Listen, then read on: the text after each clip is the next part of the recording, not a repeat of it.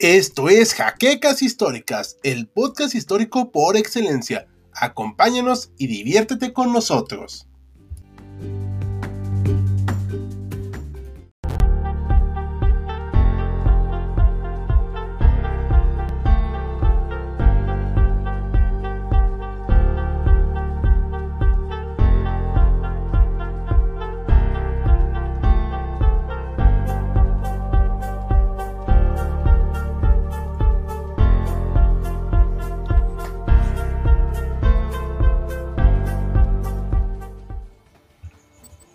Buenas noches a todos los historiadores. Hoy tenemos un live muy especial. Para empezar es el lunes, o sea, lo cual es diferente. Y aparte estamos festejando nuestro Día del Historiador aquí en México. Sabemos que en Argentina es otro día y que en Chile me parece que es en agosto o abril, algo así. Pero nosotros acá lo festejamos el 12 de septiembre y hoy tenemos casa llena por primera ocasión en el canal. Así que pues saludos chicos. Hola a todos. Hola. Buenas noches. Muy buenas noches. Bueno, pues vamos a empezar, pues eh, como les comentaba, pues es casa llena, somos todos los integrantes de HC Historia Contemporánea, esperamos que les agrade esto que haremos hoy y pues bueno, ¿por qué festejamos hoy nuestro día? Bueno, porque hace 102, 103 años se fundó en México la Academia de Historia de México con relación con la de Madrid. Y pues ahí empezó el Día del Historiador, se conmemora así oficialmente. No es tan ah, rimbombante, pero bueno, tenemos que festejarlo nosotros, si no, ¿quién lo va a hacer? Así que vamos a empezar a hablar. ¿Qué vamos a hacer hoy? Bueno, vamos a hablar de nuestra labor como historiadores, de nuestras experiencias y sobre todo que sepan que cada uno de nosotros tenemos personajes y también historiadores favoritos, aunque ustedes no lo crean. Y pues vamos a pasar algunos saludos. Aquí, buenas noches a Alejandro Cadena, a Alejandro Cortés y a Sparky de German Dog. Buenas tardes, mis compadres. Buenas noches, Sparky de German Dog. Pues empezamos por el principio con nuestro principio Maximiliano Larrañaga, el cual lleva, es el historiador con más tiempo aquí en el canal, desde el dos, de 2019, si mal no recuerdo, ¿verdad? Me parece que sí. Obviamente no el de más edad, pero sí el que más lleva aquí participando en historia contemporánea. Y que ha sobrevivido varias purgas, de hecho. Entonces, pues vamos a empezar. A ver, platícanos, primero que nada, ¿por qué decidiste elegir estos personajes de la historia? A ver, cuéntanos. Muy bien. Para empezar, creo que están eh, al revés. Tendría que ir primero Constantino y después Carlomagno. Pero no hay problema, vamos a hablar de ellos en ese orden. Entonces, bueno, Constantino, ¿qué podemos decir de Constantino? El Imperio Romano, como ustedes sabrán, profesaba la antigua religión romana, la cual no tiene nombre como tal, pero que consistía en adorar a Zeus, bueno, a Júpiter, a Mercurio, a Venus, a Marte, lo retoman de los griegos y van a, va a ser una cosa muy importante para ellos, porque el mismo sistema imperial está fundamentado por toda esta religión. Los romanos eran bastante incluyentes en cuanto a las religiones, de hecho, adoptaban religiones de los pueblos enemigos para que sus dioses les fueran favorables a ellos y poder conquistar su ciudad, su territorio, eh, conquistarlos en general. Sin embargo, había dos excepciones muy marcadas, así muy eh, total y completamente prohibidas para los romanos. Una de ellas era el culto a Rea, porque los hombres tenían que castrarse y por lo tanto pues a los romanos no les convenía esa parte, ¿no? Entonces lo prohibían totalmente. Y la otra era el cristianismo. ¿Por qué? Porque los cristianos no podían adorar a alguien que no fuera Dios y por lo tanto no podían reconocer eh, la divinidad del emperador romano. eso va a provocar una serie de persecuciones muy intensas y totalmente sangrientas hacia los cristianos, desde el siglo I hasta el IV. Van a ser muy creativos los romanos en cuanto a la persecución de los cristianos y van a hacer todo tipo de torturas y todo tipo de ejecuciones, desde hervirlos en agua caliente, eh, echarlos a las fieras, convertirlos en antorchas humanas, desollarlos, acribillarlos y un muy largo etcétera. Y el primero que va a detener de manera oficial estas persecuciones, hacia los cristianos en específico, va a ser Constantino. Se ha especulado muchísimo sobre su religión, sobre cuál es el motivo por el cual lo hace. No vamos a decirlo en este momento, pero sí les cuento qué opciones hay, ¿no? ¿Qué es lo que se ha dicho sobre él? Por un lado, su madre, que es Santa Elena, se sabe que era cristiana venía de una familia aparentemente cristiana y se casa con el padre de Constantino, que es Constancio Cloro. De Constancio, pues se sabe muy poquito, se cree que pudo haber simpatizado con el cristianismo, aunque lo más probable es que profesara la religión romana. Y bueno, lo que va a pasar es que tienen a Constantino y Constancio va a ser uno de los tetrarcas. Cuando el imperio está fragmentado, no hay como tal una concordia, y Constancio va a ser el que rija una de las cuatro partes del imperio. En ese tiempo va a tener lugar una de las persecuciones más fuertes y más eh, intensas que tiene el imperio romano, que va a ser la persecución de Diocleciano. Va a matar miles y miles de cristianos y parece ser que Constancio Cloro se niega a participar en esto. No protege a los cristianos, no los ayuda de ninguna manera, pero por lo menos no los persigue. Eso es algo muy importante. Una vez que muere Constancio, Constantino va a subir a su trono. Y poco a poco va a tener varias maniobras políticas para agarrar todavía más y más poder. Obviamente favorecido por los cristianos, con quienes tiene una simpatía y le interesan muchísimo. Va a investigar en qué consiste esa fe, va a investigar pues qué es lo que hacen ellos y se va a rodear de sacerdotes. Todo esto aparentemente sin abrazar la fe cristiana, solamente simpatiza con ella. Y más adelante va a tener un rival político muy fuerte que se llama Magencio parece ser que Magencio sí dice ser cristiano, él dice profesar esta fe para tener el favor de los cristianos en el imperio. Quiere que lo apoyen y con eso vencer a Constantino. Parece ser que el ejército de Magencio tenía el doble, aparentemente, de los, de los soldados de Constantino, y Constantino pues encuentra algo nervioso antes de la batalla. Entonces, él, bueno, se rodea de los sacerdotes cristianos y se dice que tiene una visión. de una cruz muy grande en el cielo y dice algo así como, con este signo vencerás. Entonces se dice que a partir de ahí Constantino jura que, pues va, si vence en la batalla, va a favorecer al cristianismo. No está explícito, pero es lo que se cuenta sobre él. Y efectivamente llega el día de la batalla, es la batalla del puente Milvio, y Constantino sale, sale triunfante. De hecho, eh, Magencio cae al río y muere ahogado. Entonces Constantino toma el poder de Roma, lo que es la ciudad de Roma, y junto con su aliado que es Licinio van a legalizar el cristianismo. Es la primera vez en la historia que eso sucede. Van a publicar el edicto de, Milán y ahí se dice que todas las religiones son bienvenidas en el imperio sin excepción. Pero además de esto van a indemnizar a los cristianos por las persecuciones a las que fueron sometidos. Entonces les va a donar las basílicas romanas. Las basílicas eran un edificio que se utilizaba sobre todo para el comercio, eran para grandes transacciones y tenían una, pues, una sección especial donde se ponía una estatua de Mercurio, que era el dios del comercio, ¿no? además de ser el mensajero de los dioses. Pues Constantino sabe que no les puede indemnizar por todas las persecuciones que han sufrido los cristianos y les va a regalar estas, estas basílicas. Eso es muy importante porque los, los, los cristianos romanos las van a tomar y van a hacer ahí sus templos. Van a quitar obviamente la imagen de Mercurio y van a poner imágenes ya de Jesucristo o de cualquier otro santo. Entonces, bueno, eso para por ser un parteaguas en la historia de la cristiandad. Ahora, con el caso de Carlomagno es algo también muy interesante, porque él hereda un reino ya cristiano. Sea, ahí no van a perseguir a los cristianos, no los van a hacer mártires, no va a haber ningún tipo de persecución hacia ellos. Lo que sí es que va a tener un estado muy fragmentado y muy amenazado por otros reinos, como van a ser los suevos, como van a ser los avaros, como van a ser incluso los sajones. Carlomagno lo que va a hacer va a ser afianzar todo el poder que él va a heredar que de hecho es casi milagroso la forma en que él recibe este poder, porque los francos tenían la costumbre de dividir el reino entre los hijos que hubiera disponibles. Una vez que un rey muere, si tenía dos hijos, se divide en dos. Si tuviera tres, se hubiera dividido en tres. Y aquí lo, lo interesante es que él no estaba en la línea sucesoria. El último de los merovingios es depuesto por Carlos Martel, que era el mayordomo del palacio, y él se va a hacer con el poder. ya desde ahí hubiera sido difícil que Carlomagno lo heredara. Sin embargo, eh, Carlos Martel lo va a dividir entre sus dos hijos, que van a ser Pipino el Breve y me parece que Carlomán. No estoy seguro de su nombre, disculpen. Y lo que va a pasar es que Carlomán dice yo no quiero ser rey y le cede todo el poder a Pipino. Y una vez que Pipino muere, también lo divide entre sus dos hijos, que van a ser Carlomagno y Carlomán. Ahí sí estoy seguro que es Carlomán. Y Carlomán va a fallecer pues unos dos o tres años a lo mucho después de acceder al trono. Entonces, por dos motivos totalmente ajenos a Carlomagno, él va a obtener el poder total del imperio franco. Y lo que va a hacer va a ser afianzar este poder, defenderlo de los avaros, de los suevos, de los sajones, incluso de los lombardos, y colocarse él como el único emperador de los francos. Hasta ese momento solo era rey.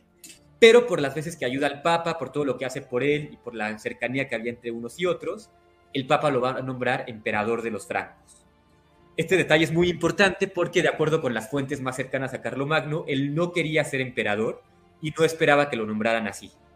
Sin embargo, él se encontraba en Roma, eh, dialogando con el Papa, y decide salir para rezar un poco.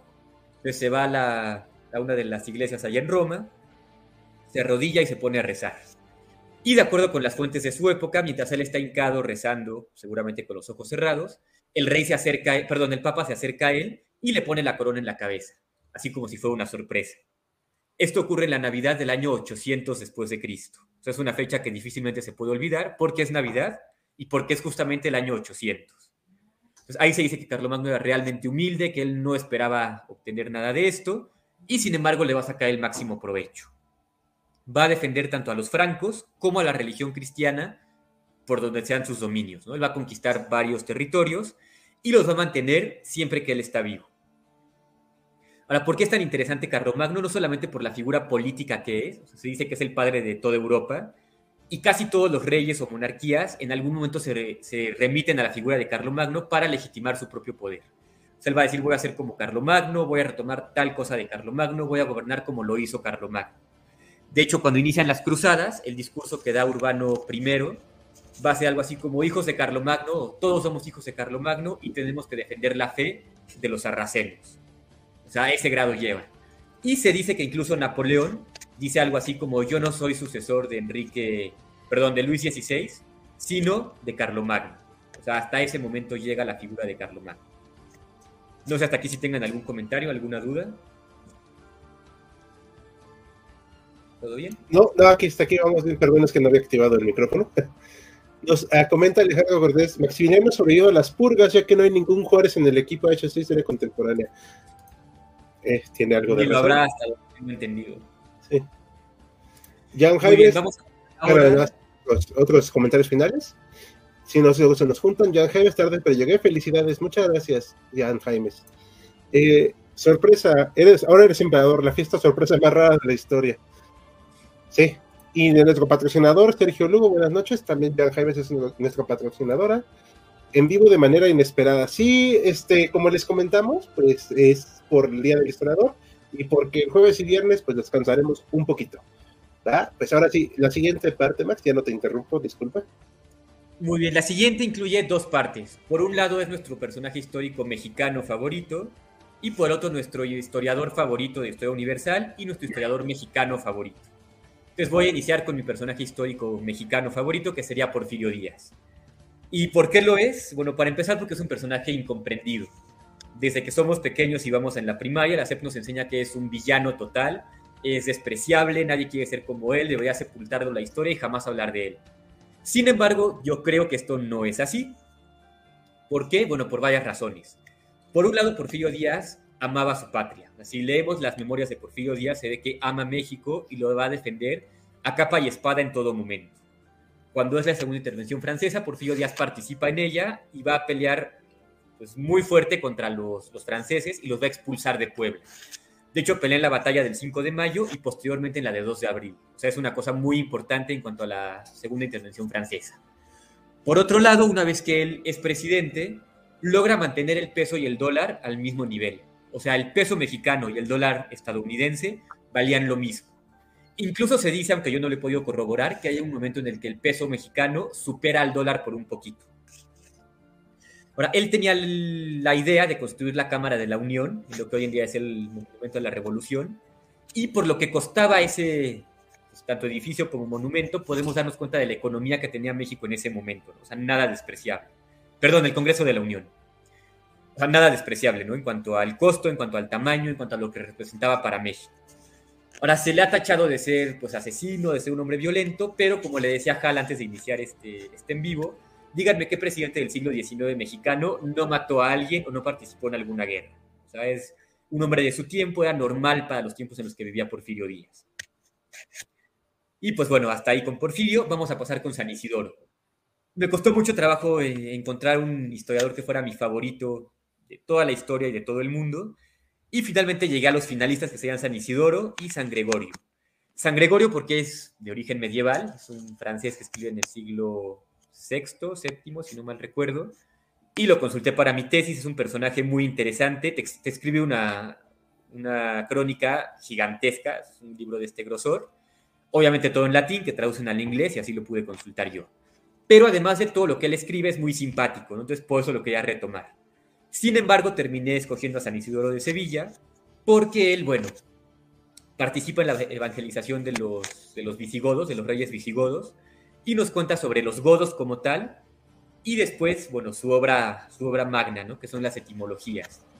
¿Por qué son tan importantes? Bueno, porque San Isidoro quiso recopilar en un solo libro, en, en una sola obra, todo el conocimiento que la humanidad tuviera hasta ese momento, así de plano. Entonces, él, bueno, habla de plantas medicinales hasta donde sé, habla de espacios geográficos, habla de los monstruos que hay a lo largo de la Tierra según la ideología de la época, habla sobre los ángeles, tiene un apartado sobre las jerarquías angelicales, desde los querubines, serafines, tronos, potestades, virtudes, hasta los ángeles y arcángeles. Habla sobre Dios, habla de todo lo que se puedan imaginar. Y para cualquiera que quiera consultar o investigar un poquito la Edad Media, pues San Isidoro es una fuente obligada. No hay manera de estudiar la Edad Media y no consultar a San Isidoro. Por si fuera poco, es hoy en día considerado el santo patrono de los historiadores. Así que si alguien se quiere encomendar a algún santo hoy en día, pues ahí está San Isidoro, que pues es el santo patrono de todos los historiadores. Eso no me la sabía, la verdad. Sí, de hecho lo comparte al parecer con San Beda el Venerable, pero bueno, me pareció más icónico San Isidoro. Va. Y por último, bueno, tenemos ahí al doctor Roberto Sánchez Valencia, mexicano, quien de hecho fue mi profesor en la facultad. De hecho, la primera optativa que yo llevé en primer semestre, pues fue con él, ¿no? Con este señor. Y bueno, yo quedé maravillado la primera clase cuando nos contó su currículum, pues varias maestrías, licenciaturas, doctorados, tiene muchísimas publicaciones y se dedica al tema del cristianismo antiguo y medieval. Entonces, de hecho, en gran medida yo creo que el 95% de mis conocimientos de historia antigua y medieval se los debo sin duda a Roberto Sánchez Valencia, quien además, bueno, fue eh, mi tutor, yo fui su adjunto allá en la facultad y hoy en día es el asesor de mi tesis. Entonces, bueno, pues profundamente agradecido con, con este hombre. Y si en algún momento tienen la oportunidad de tomar clase con él o de leer alguna de sus publicaciones, se las recomiendo totalmente, al 100%. No sé hasta aquí si hay algún comentario. Yo estoy bien, no sé, los chicos que quieran comentar algo. ¿No? Todo, no, pues saludos a, a, Roberto, se me está viendo ahorita, que también fue mi maestro. ¿Qué materia llevaste con él, Maxi? igual. ¿Cómo, perdón? ¿Qué materia que no sé si nos esté viendo, lo dudo, pero si es así, pues igual le mando un saludo. Quién sabe. Eh, ah, este, bueno, ahora, ahora sí iríamos a la otra parte. ¿Cómo ha sido tu vivencia como historiador? A ver, cuéntanos. Pues mira, gracias a Dios no he sufrido eso que dicen de que los historiadores se quedan sin empleo, de qué van a comer, que mejor estudio otra cosa y la historia para hobby. Evidentemente me lo dijeron, ¿no? Desde que inicié la carrera, es más, antes de iniciar la carrera, ¿no? Decían, no, mira, estudia otra cosa, algo que sea más redituable, algo que te deje más un trabajo estable. Y la historia déjala para hobby, ¿no? O sea, puedes leer historia, puedes ver series de historia, documentales, incluso si quieres ser profesor de historia, aunque no lo hayas estudiado. Sin embargo, bueno, pues sí, decidí estudiar historia. La carrera se me hizo larga, se me hizo bastante pesada, pero la disfruté desde que inició hasta que la terminé. Y pues justo cuando la terminé empecé a trabajar allí en la Secretaría de Hacienda y Crédito Público en lo que es la sección cultural, ¿no? en la Dirección de Acervo Patrimonial y Promoción Cultural y la Conservaduría de Palacio Nacional. Tiene ese nombrezote en mi departamento.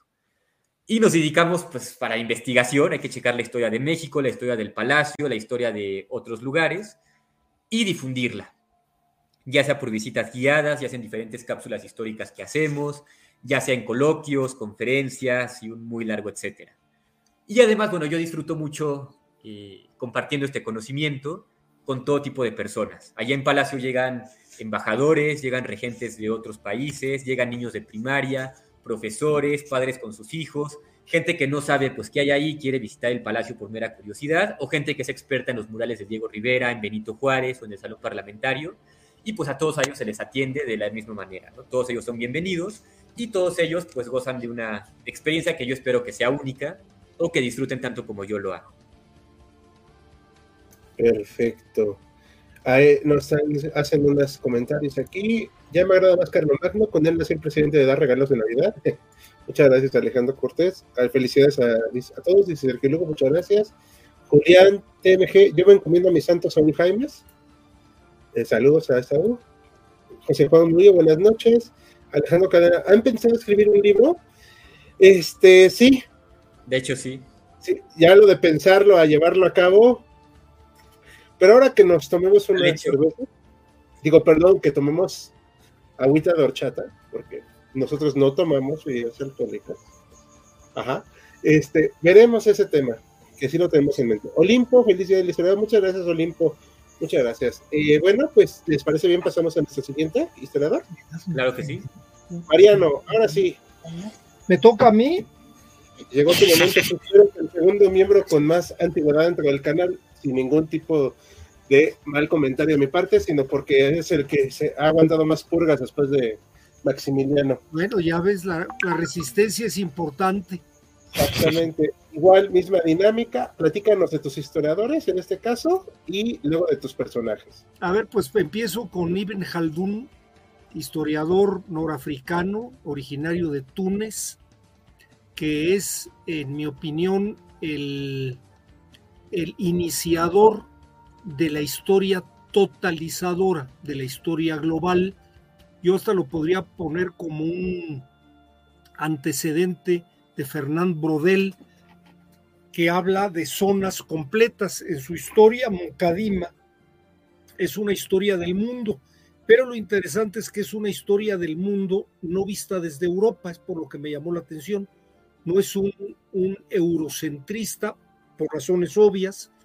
Él ve el mundo desde la mística del Islam, más o menos por ahí del siglo XIII, XIV, y desde el enfoque de países que no tienen, perdón, de zonas que no tienen países establecidos.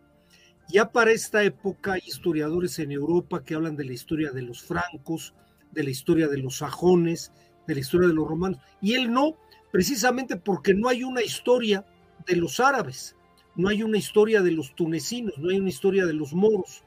Entonces él enfoca todas sus baterías a tratar de establecer con este libro Mucadima, además de otros que hace, no es el único, trata de presentar una imagen que, claro, no tuvo la, la promoción que pudieron haber tenido los, los historiadores europeos, entendiendo que, Europa tenía el control de, del movimiento eh, científico hasta, hasta épocas muy recientes.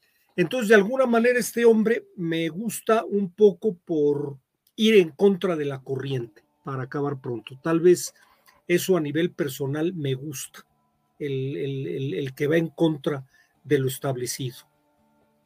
Esa es la razón por la cual me llamó mucho la atención Ibn Khaldun y lo puse como, el, como mi historiador eh, a nivel internacional. A nivel nacional, me gusta mucho Enrique Florescano. Enrique Florescano es compañero. Yo, yo estudié historia en la Escuela Nacional de Antropología e Historia, igual que Enrique Florescano. Y Enrique Florescano me gusta porque por ahí Edmundo O'Gorman decía que una de las principales virtudes de un historiador es tener olfato para encontrar temas interesantes y Enrique Florescano, donde pone el ojo, pone la bala. Quiero comentar brevemente un libro de él que me, me, encanta a mí, que es El origen y desarrollo de los problemas agrarios de México, donde él arranca desde la época prehispánica en Mesoamérica hasta eh, los inicios de la independencia y nos deja eh, pues un panorama muy claro del problema agrario sin entrar en política. Es un problema agrario desde el punto de vista económico, cómo fue evolucionando la posesión de la tierra. Eh, se habla, por ejemplo, de que en la época mesoamericana no había posesión de la tierra y él ya nos comenta que sí empezaba sí empezaba una especie ahí de, de empleos hacia gente que trabajaba por los señores que tenían tierras, lo cual habla un inicio de propiedad que todavía no se ha, no se ha trabajado muy bien. Y otro, otra conclusión que él saca en este libro, que es algo que me, que me motiva mucho, es el que con el advenimiento de la agricultura, específicamente del maíz, y él lo hace muy, de manera muy, muy, muy este, violenta cuando dice que con esta aparición de la agricultura y del maíz, la mujer mesoamericana y luego va a ser la mujer eh, novohispana y luego va a ser la mujer mexicana, va a quedar esclavizada al nixtamal y va a quedar esclavizada a un rol de trabajo que, que, bueno, tiene muchos cuidados y que tiene mucho que ver con sus, con sus cuestiones. Esa es la razón por la cual a mí Enrique Florescano me, me llama, además de otros libros que tienen y que, y que pues recomiendo ampliamente. Saliendo de historiadores, me meto con, con nuestras figuras. Eh, voy por orden de aparición con la nacional, que es Ignacio López Rayón. ¿Por qué yo lo pongo como un personaje importante? Primero porque es un personaje que lleva el movimiento de la independencia a cuestiones legales. Él es un abogado, posiblemente el primer abogado que toma cartas en el asunto en el movimiento de la independencia. Hidalgo lo nombra su continuador en Saltillo. Eh, no es un gran militar, Ignacio López Rayón, no obstante que tiene que tomar eh, acciones militares importantes, cuando él de Saltillo va a bajar en la República hasta Zitácuaro, pues tiene una serie de enfrentamientos que de alguna manera los libra, algunos con algunas victorias, pero lo importante de él es darle legalidad al movimiento insurgente. Y se lo va a dar en dos formas. Uno, el establecimiento, la Junta Suprema de América en Zitácuaro en 1812, y la otra es la creación de los orígenes de la Constitución mexicana, que él llamó los puntos constitucionales, que de alguna manera es el antecedente con el cual eh, Morelos eh, genera la constitución de, de, de. Y también cuando yo hablo de llevar la contra, eh, Ignacio López Rayón, como no se adhirió totalmente a los movimientos ni de Morelos ni de los seguidores de Morelos, queda un poco como en el terreno de nadie como personaje. Aunque eh, él se separa del movimiento insurgente, nunca claudica de él ni nunca aceptó un indulto. Se le tiene como un personaje de segunda en la cuestión de la insurgencia, pero creo que es el, el que mantiene el movimiento insurgente en México con un viso de legalidad. Esa es la parte con Ignacio López Rayón. Y de ahí me voy a otro personaje pues muy polémico, que es Ho Chi Minh, Ho Chi Minh me, cae bien, me motiva porque es un cuate eh, de una presencia física, podríamos decir, cuasi insignificante, un hombre muy bajito, muy delgado, que en 1920 es, gente que nace en el siglo XIX, ya en 1920 es un activista político para liberar a Indochina, que era una colonia francesa, eh, viaja a la metrópoli, a la metrópoli que es Francia, a París.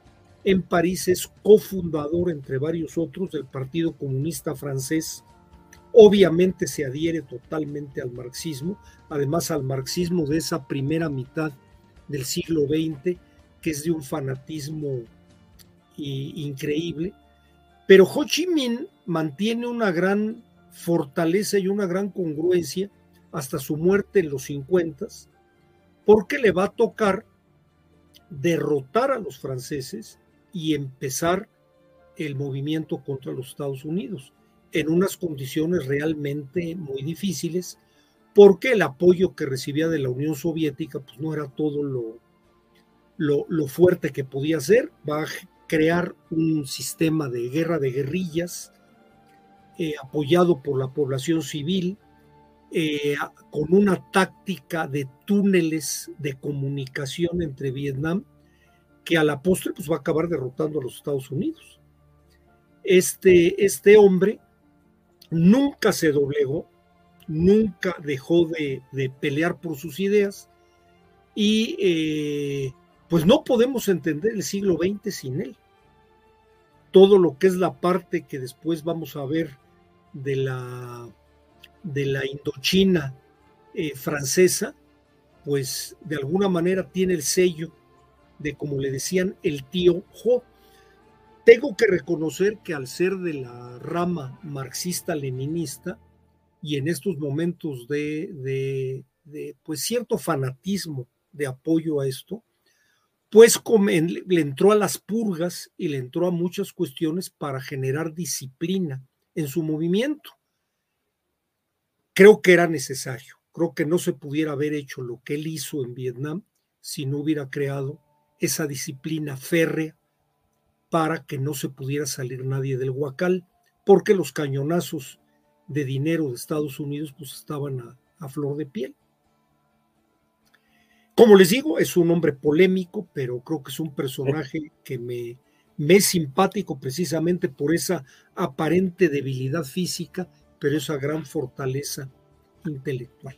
Sí, de hecho, curiosamente, y aunque yo abiertamente he dicho que no soy socialista, sí lo admiro también a Ho Chi Minh porque hizo que Vietnam se ganara su independencia a como diera lugar.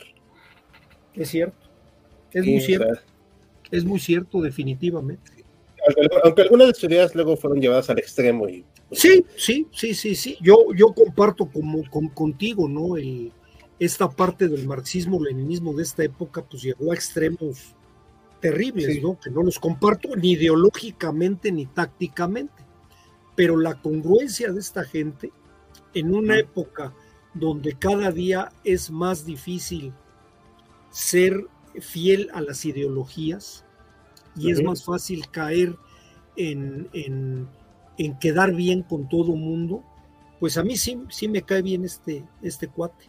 Sí. Y cuéntanos cómo ha sido tu experiencia como historiador. Miren, yo a diferencia de lo que platicaba Maximiliano, yo estudié historiador como segunda carrera.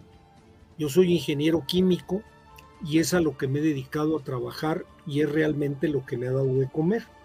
Sin embargo, siempre yo tuve una gran inquietud por la historia, me acerqué a la ENA con la idea de poder tomar alguna materia como oyente, conocer algunos libros, y ahí me convencieron que me escribiera, me inscribí, terminé la carrera y fue una experiencia tan, tan padre que yo una de las cosas que más he peleado y le agradezco a la ENA es que me permite estar dando clase Llevo ya 25 años de dar clase en la ENA, en diferentes licenciaturas. Y mm, afortunadamente también he tenido actividades, podríamos decir, profesionales y lucrativas con la historia en, esta, en ese video tan duramente criticado por el gobierno de López Obrador que se llama El populismo en América Latina. A mí me contrataron como historiador. Yo soy el que aparecen los créditos como el que les di las bases históricas de los movimientos de Latinoamérica. Y yo comentaría para cerrar una, una cosa que yo creo y que lo he tratado de hacer. El historiador debe de investigar cuestiones que le generen inquietudes. Esas cuestiones que le generen inquietudes lo que debe de hacer es analizar las fuentes, buscar las mejores fuentes posibles interpretar para encontrar la explicación a esos hechos y algo muy importante, difundirlo. Creo que la parte de difusión de la historia, ya lo mencionaba Maximiliano, creo que es algo vital, porque aunque no se trate de difundir verdades en blanco y negro, pues abre la discusión y nos permite conocernos al presente mejor a cada uno de nosotros. Pues sí, perfecto. ¿Algo que quieran comentar, muchachos? ¿No? Yo ¿Todo nada bien? más, nada más, y a mí sí me interesa como de aplaudir y, y- y como destacar que hayan que haya escogido doctor Mariano a Ignacio López Rayón. Igual coincido con él, creo que está como bastante relegado y es, eh, él lo dijo mejor que mejor que mejor que yo, es importantísimo y incluso en, en los- en los planes a- académicos y cuando se da la enseñanza de historia de, de independencia queda muy relegado por esta pues en la parte de que parece que el movimiento lo siguió Morelos y él como que desapareció y la realidad es que no creo que es Ah, eh, como que aplaudo que lo hayan este, sacado de ahí del- de, los Es traces decir, es la historia oficial, lamentablemente la padecemos. exacto nada Pues más sí. Aquí comentan rapidísimo que Yuri, Yuriko Yokinawa, lo fantástico de la historia que es interdisciplinaria. Mm, sí. Agua de horchata, qué alegría poder estudiar todo lo que no aprendí en la primaria, gracias. Y cada cuando en lives, todos los jueves, hoy es un especial y como comentamos, el jueves no haremos live. Recuerden que no haremos live, pero sí haremos encuesta el viernes. Esto es como ve, dice Julián, la película y el libro que no quieres leer. Muchísimas gracias por su aporte histórico en nuestras vidas. Felicidades. Muchas gracias. gracias Julián. saludos Gracias. Creo que el cuerpo de Ho Chi Minh fue preservado igual que otros líderes comunistas. Sí, de hecho, Ho Chi Minh no quería que hicieran eso. Alguna vez, perdón, hacer un video de Rayón de algo desconocido. Hicimos un live, pero luego hacemos un video así y corto de 15 minutos o menos de él. Y saludos al mejor futbolista cerrador de la gama. Yo creo que hablan de esa. pero no le atinaron a ninguna de las tres cosas Ok, ahora sí, va Esaú precisamente, que es el... Muchas gracias, Mariano, perdón, y muy gra- muchas gracias por tus No, no, no, contrario. Gracias a ustedes. Vamos avanzando, no nos come el tiempo y ahora sí somos todos. A ver, Esaú, eh, nos vas a hablar de tus personajes y de tus historiadores. En este caso es de Ricardo Flores, que adrede no le puse magón, no me sorprende y a Otto Bismarck. Pero acá hablando un poquito de serio y, y no me vayan a decir que no lo discutimos, chicos, ¿eh? si no me dejan mal. Todos preguntamos que qué demonios tiene que ver un anarquista con un rancio conservador prusiano que despreciaba a toda clase obrera. Eh, no sé si partí por la por responder la pregunta. Evidentemente son completamente, no sé si contradictorios, pero al menos no son como, como pares, como símiles. Empiezo con el personaje internacional. Eh, es nada más una, suerte de, fascinación por la, figura como tan relevante y tan imponente que tiene Otto, von Bismarck. Particularmente siempre me ha como llamado mucho la atención, eh, el- al estudiar historia contemporánea, la historia de, Alemania y particularmente eh, la historia de Otto, von Bismarck. Ya hace poco tuvimos un, en vivo de la unificación alemana y pudimos hablar un poco más de él, de su relevancia. Pero bueno, ¿quién es von Bismarck? Que es eh, canciller de Alemania, es prácticamente la persona que unifica Alemania. Pero si me preguntaras como por qué lo estoy eh, como escogiendo como personaje, serían por dos cosas. Primero, por esta, esta gran relevancia que, que tiene como, como figura, no solamente de Alemania, sino del, del- de la Europa decimonónica y, y, y este, gran- este periodo de la historia, sino por, eh, la misma razón que al final terminó también escogiendo a Ricardo Flores Magón, porque es un personaje que es coherente de principio a fin. Que es más o menos, eh, el doctor Mariano dijo algo parecido cuando habló de Ho Chi Minh y también cuando habló de Ignacio López Rayón. A mí es algo que siempre me llama la atención en los personajes, eh, como que escojo o que les tengo cierta, cierta admiración o por lo menos cierto respeto. Y Von Bismarck tiene eso, de principio a fin es un tipo eh, coherente y, práctico, sobre todo práctico con la manera en que hace, en que hace las cosas. Sí, completamente contrario a Ricardo Flores Magón. De hecho, él unifica a Ale- Alemania con un nacionalismo que es opuesto, por ejemplo, a las, a las eh, revoluciones de 1848, que por ahí tenemos un en vivo pendiente que a ver si votan por él y lo hacemos algún día. Él se opone a las, a las rebeliones de 1848, que son nacionalistas y que son, tienen este tinte obrero y este tinte más como eh, menos, menos práctico. Él se opone completamente y él va por una unificación de Alemania mucho más práctica a través del ejército. Lo que él hace es unir a Alemania a través de Prusia, que siempre le hemos dicho, eh, Prusia era un, un ejército que además tenía un país, y esto lo utiliza von Bismarck para unificar a Alemania. Entonces, eh, eh, mi elección va, en ese camino por esas tres cosas, ¿no? Porque es coherente, porque es un tipo muy práctico y porque me parece que es una figura sin la cual no podríamos entender, por principio de cuentas, la conformación de la Europa, de la Europa actual, pa- partiendo, haciendo un corte en el siglo XIX hasta la actualidad. Brincando el charco, ¿cuál es mi personaje favorito? Eh, Ricardo Flores Magón, o sea, no, no, no hay más. Eh, tiene un- tiene una, una parte muy práctica también de mi, de mi lado, porque mi tesis fue, fue sobre él. Eh, me fue llevando hacia él, eh, como que mi, mi camino en, los contenidos históricos eran por otro lado, por la parte en donde estaba trabajando, eh, me empecé a acercar unos documentos en los que empecé a, leer textos de él y me fui acercando a él, acercando a él, acercando a él hasta que ya eh, prácticamente me, me aboqué completamente a él. Hice mi tesis de licenciatura sobre una campaña de Ricardo Flores Magón, una campaña militar de Ricardo Flores Magón, porque si tiene esta idea de que Ricardo Flores Magón solamente fue precursor, solamente se opuso eh, en el periodismo a la, a la Revolución Mexicana y después aparentemente desapareció y le, y le dio la batuta a, a Madero para que siguiera la campaña. Y la realidad no es así. La, la realidad es que Ricardo Flores Magón militarmente hizo una campaña en Baja California en, 19- en 1911, a la que le dediqué mi tesis.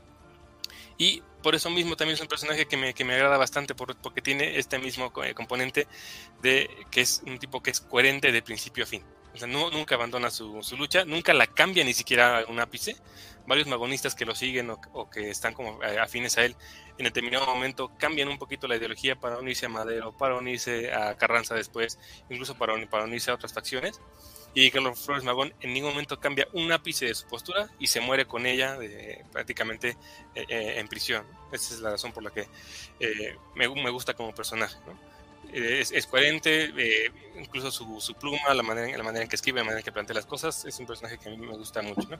Y mención honorífica en la parte nacional y cercano a Ricardo Flores Magón es otro personaje que se llama Praxeis Guerrero, que está como muy olvidado, muy ignorado por la historia, pero es igual magonista, eh, igual que compite, no, no llega a Baja California porque lo, lo matan antes, pero igual, igual que él, tiene una pluma o una manera de, de escribir eh, que es ext- eh, extraordinaria eh, como magonista. Y pasando a los eh, historiadores, aquí, eh, fíjate que en la parte como del, del internacional, me fue muy difícil, igual que lo mencionaba eh, Maximiliano, igual me fue muy difícil como decantarme por uno. La verdad, como decir, este es el, este es el, el- este es el mío y, y leo todas sus obras, soy súper fan, me costó mucho trabajo. Pero al final del camino me fui como por aquel eh, escritor que como que leí en las, en las primeras andadas de la, de la carrera y me, y me brincó la, la postura que tuve y como que me, me, me, llevó a, a- a seguir un, un camino, digamos, hacia la historia. Y ese, es- ese es eh, Mark Bloch, el que tenemos aquí. ¿no? Eh, eh, tiene, tiene un texto eh, que sobre todo para quienes se acercan como por primera vez a la historia o, o están eh, dudando si se acercarse o no a la historia, es de la parte como de la profesión. Hay un texto de Mark Bloch que se llama Introducción a la Historia, que precisamente lo plantea como un acercamiento o como eh, de- describir la historia de aquellos que no están, que no forman parte del gremio de los historiadores. Y entonces es un texto en el que describe qué es la historia, eh, critica a los, historia- a los historiadores que le anteceden, que lo que están que están como contemporáneos a él. Esto es historia, esto no es historia. Es como, es, eh, es la parte, cuando yo le hice texto fue como, ok, es por, el camino es por aquí. ¿no? Pero sí, como quisiera más bien resaltar esa parte, que es difícil escoger a uno. Eh, y más bien lo, lo que, lo que tengo mucho es como, más que elegir un, un historiador y, y como ir a todas sus obras, a mí me gusta más como eh, eh, obras en específico, obras que me gustan más que el historiador como tal. Eh, por ejemplo, les platico una, una, una anécdota hace algunos años. eh, eh, estaba yo en, en, en Donceles, que para los historiadores es un, es un hábito, un, un, buen hábito, un buen hobby que seguramente los que están aquí en la, en la, en la reunión lo, lo, siguen, ir a Donceles y buscar libros, libros de viejo. Estando en una, de esas librerías, me encontré en un pasillo con un, un libro que al, verlo en, el exhibidor me hizo clic con, una, con un, que un maestro lo había recomendado en una clase. Es un libro de un historiador que no he leído otra obra de él, por ejemplo, pero, pero lo vi en, en, en, la estantería, lo compré y lo leí, y es un libro extraordinario, que es, por ejemplo, se llama, es Raymond Aron, que es los últimos años del siglo XX. Es un libro extraordinario, extraordinario. Pero, por ejemplo, no he leído nada más de Raymond Aron. Y sé que sé, sé, sé, su relevancia como historiador porque este profesor me lo recomendó, pero de él solo conozco este libro y es una de mis obras favoritas. Entonces, pero por ejemplo, no puedo poner a Raymond Aron en mis, mis eh, autores favoritos porque solo conozco ese libro de él. Entonces, más bien yo me voy más como por las obras que, obras como específicas que me gustan y tal vez elegí a Mark Bloch por esta apertura que me dio a la hora de empezar a conocer la historia. Y en el apartado nacional, digo, nada más hay que ver la, la imagen de don Luis González y González. Eh, es, un historiador eh, magnífico, extraordinario, eh, fundador, aunque, debat, aunque debatido, yo, yo siempre lo voy a defender como tal, como fundador del concepto de microhistoria. Eh, michoacano, originario de San José de Gracia, de quien después hace, hace el libro de Pueblo en Vilo, que es el fundador de este, esta microhistoria. Pero particularmente a mí me gusta mucho Luis González y González porque se acerca a algo que yo eh, estimo, que yo aprecio en la historia, que es la parte de siempre hacer un esfuerzo porque la historia sea más amena, sea literaria y no sea tan académica y tan, tan rigurosa, de manera tal que se vuelva aburrida. Y, salvo la mejor opinión de ustedes, creo que pocos historiadores, no solamente mexicanos, sino en el ámbito internacional, han logrado ese cometido también, como eh, Luis González eh, y González. No sé si por ahí denme chance, tenía yo por aquí un una frase de él. Listo.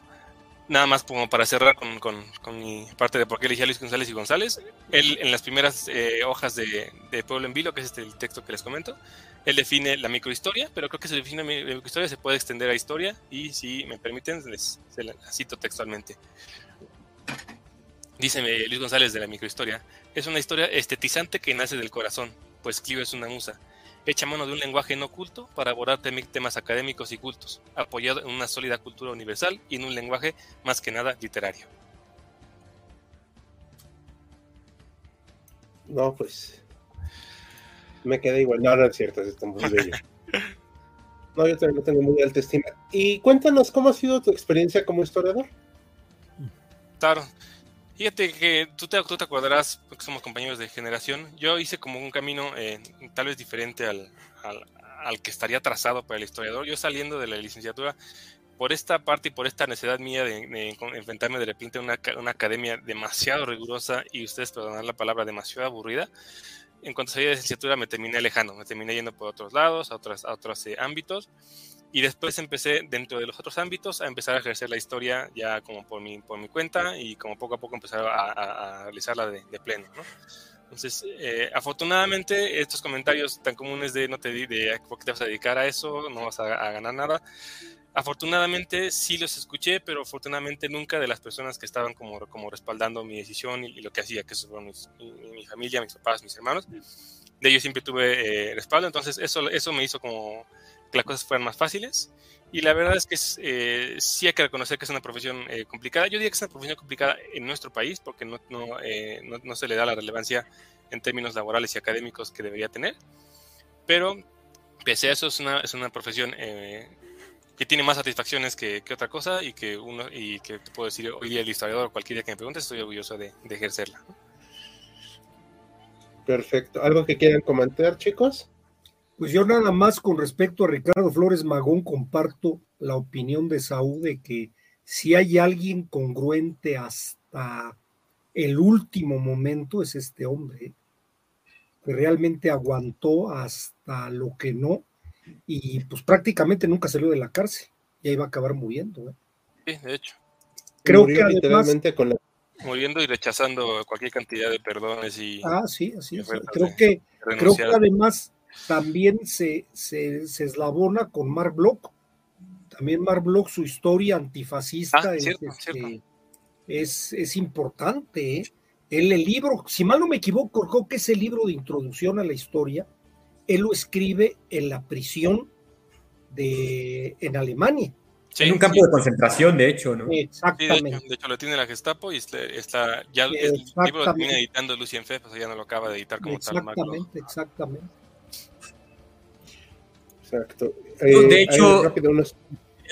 también para mi personaje, bueno, para mi historiador favorito, que bueno, como vio ya no lo escogí, pero sí es muy influyente entre los medievalistas, ¿no? Es importantísimo. Hubo un pequeño problema sí. ahí, pero ya. Ok. Sí, muchas gracias. Voy a comentar, poner comentarios rápidamente. Justamente dice Alejandro Cortés, iba a señalar lo extraño ver juntos a un anarquista y al unificador centralista, exacto. Yo todavía pienso que fue un, un Esaú que escogió a Ricardo Flores Magón y otro Esaú que escogió a Bismarck. Fue la señorita es Patricia. Que son... Dale. Patricia. Tendré que analizar esa bipolaridad. Sí, no, bueno, este, sí, ya me lo cantó también. Joaquín anda señalando muchas cosas, Joaquín anda muy filo. Carlos Blanc, maestro Jaime, platícanos más de la revolución maguista, magonista. ¿Tenemos un live? Sí, de hecho. Y este es de una hora, así que mándeme saludos, maestro Jaime. Saludos. Creo que jugué con ellos, ¿no? ¿Eso? Sí, teníamos un, un triste equipo. sí, a lo mejor no decimos. Un equipo triste, no sé cómo decirlo mejor. Y esto justo los admiro, Jan Jaime, hacer la historia amena. Muchas gracias. Ujú. Ani Chenkov, buenas noches, saludos de Monterrey, colegas, muchas gracias. Este, de hecho, como comentario, a los historiadores nos gusta el fútbol, muchachos, aunque no lo crean. Bueno, eh, Maximiliano no, pero sí, no, pero pues es que él nadie lo elegía, los pequeños, no, no es cierto, estoy jugando. Pero sí, sí nos gustan esas cosas. Bueno, pues pasamos a nuestro siguiente historiador, a menos que quieras decir algo más, César. ¿Te parece bien? Adelante, adelante. Joaquín, ahora sí, platícanos de tus personajes, aquí el mexicano y el internacional. Sí, A justamente puse eh, de la historia de México, no no sé, creo que la palabra mexicana no, no aplica este, eh, al 100%, pero sí de la historia de México podemos decir un poco Hernán Cortés y el personaje internacional sería este personaje César Augusto, considerado normalmente el primer eh, emperador de Roma. Eh, voy a empezar un poco con Hernán Cortés porque es el personaje más conocido este, pues aquí en México y este, entre los historiadores este, mexicanos este, los que estamos aquí. Este, yo, eh, la verdad, dudé bastante sobre a, a quién escoger. Es- tenía la tentación de escoger a, a otro personaje importante de, de la época de la Nueva España, porque pues, es una época de la historia pues, bastante desconocida, que en la, la historia de México, cuando lo vemos, pues realmente pues, pasa de largo, ¿no? Como dos, dos tres semanas de este, historia de Nueva España y, eh, y otra cosa mariposa. Pero a pesar de todo, pues este, pues por el, más conocido de todos ellos, este, Hernán Cortés, justamente. Eh, y un poco de esto es este. eh, pues este- esta historia un poco de, tintes de novela que, ti- que tiene. Eh, de hecho, es algo que pues, se va a ver a, lo largo de mis tres personajes, ¿no? E- Esta idea de este, esta idea un poco de, novela. Este personaje venido, este, era un, un hidalgo, este, en España, básicamente un, un don nadie, eh, va un, poquito la expresión, que llegando justamente a la, a la Nueva España, valiéndose principalmente de la diplomacia, que es el arma principal que ejerce este Hernán Cortés aquí en los territorios del Imperio Mexica, logró justamente, pues, eh, hacer lo que posteriormente va a ser México. Realmente, ahorita que estamos en las fiestas patrias, este, a lo mejor alguno de ustedes pensará que es medio este, herético eh, poner a Hernán Cortés este, estando tan cerca la, la, la, la fiesta justamente del 15 y 16 de septiembre. Pero si a mí me preguntan, este, sin Hernán Cortés no hay México. Ya podrán este, algunos este, discutir sobre, este, ah, fue muy este, sangrienta la conquista o, o lo, lo, que sea. Sí, efectivamente, no fue un paseo de rosas. Así son las conquistas, así son las guerras. Este, si no, pregunten a los tatuanes mexicas que pues, también este, tampoco conquistaron su, su imperio repartiendo rosas y cachorritos. Eh, entonces, este, pues justamente Hernán Cortés un poco como este, eh, pues casi casi inventor un poco, este, o precursor, si queremos ser un poco más exactos, de la nación mexicana. Eh, pues gracias a él un poco existe México. Si, si no hubiera sido por él, por todo lo que, lo, lo que hizo, lo bueno y lo malo, este, pues no estaríamos aquí nosotros o, sería una, un, un país bastante diferente. Y el segundo personaje que yo pongo es este, César Augusto. Eh, a, a, lo mejor muchos no lo conocen. Eh, probablemente aquí, cuando le dicen historia de Roma, automáticamente el primero y casi único personaje que se les viene a la cabeza es Julio César. Es este, su hijo adoptivo. Era de la familia, pero no era su hijo. Lo, lo adoptó. Y, y, un poco lo tomo porque la historia del siglo I antes de Cristo, antes de Roma, este, pues es fascinante, ¿no?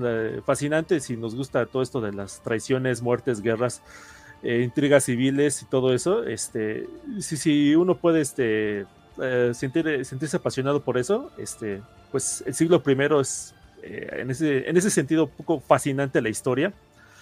Y, y César Augusto, este, que de hecho no nació con ese nombre, eh, fue el nombre que ya adoptó ya muchos años después, él nació con el nombre de Octavio. Eh, fue posiblemente una de las personas menos esperadas que uno hubiera pensado que se hubiera convertido en el amo absoluto de Roma. La única ventaja que tenía era ser el hijo adoptivo de Julio César, lo cual, este, pues en esa época no era demasiada garantía. Había personas que tenían mayor, este, mayor presencia, tenían mayor este, fortuna. Él era de una nobleza muy, este, muy baja.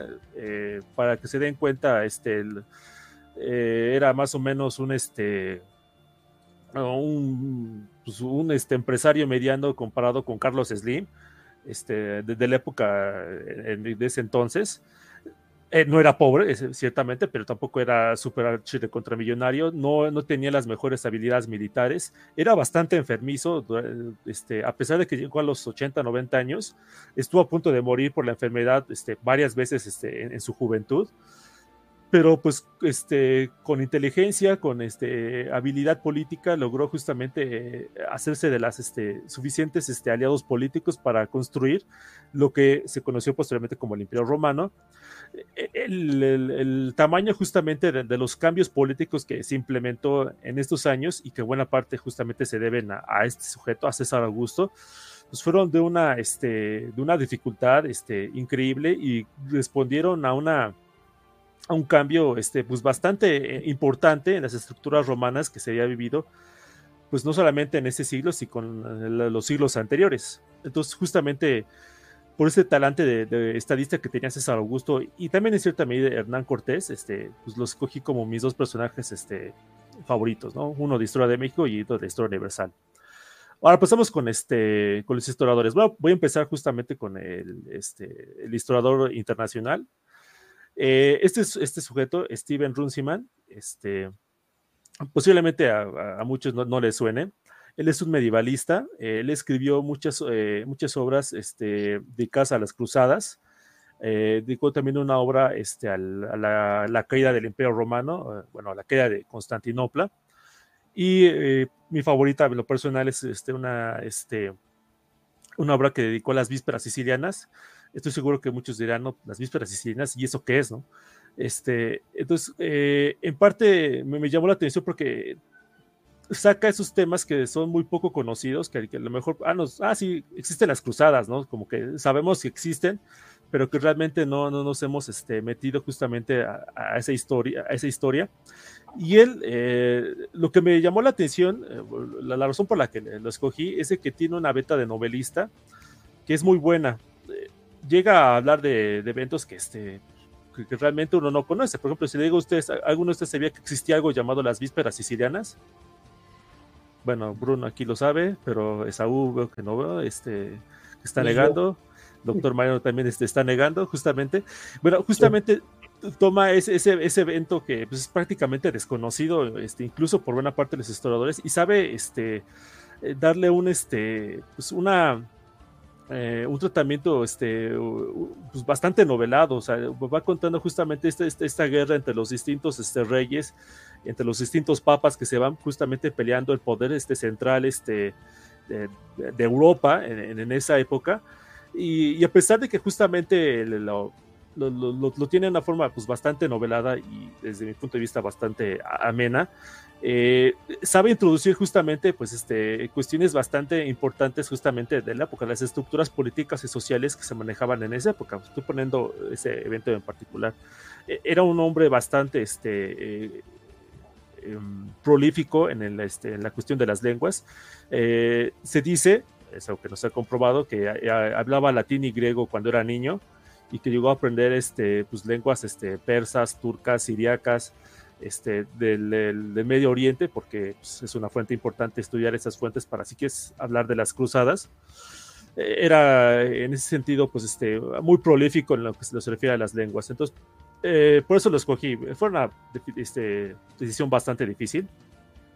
Este, pero lo tomé a él. Y se preguntan por qué no pongo a un historiador de México. Este, bueno, porque alguien olvidó decirle que también había que poner historiador de México. No, no es cierto. este, eh, no, no, supe decidir, la verdad, ¿no? Este, no, supe decir, este, ah, pues este, este historiador de México, este, este fue mi favorito.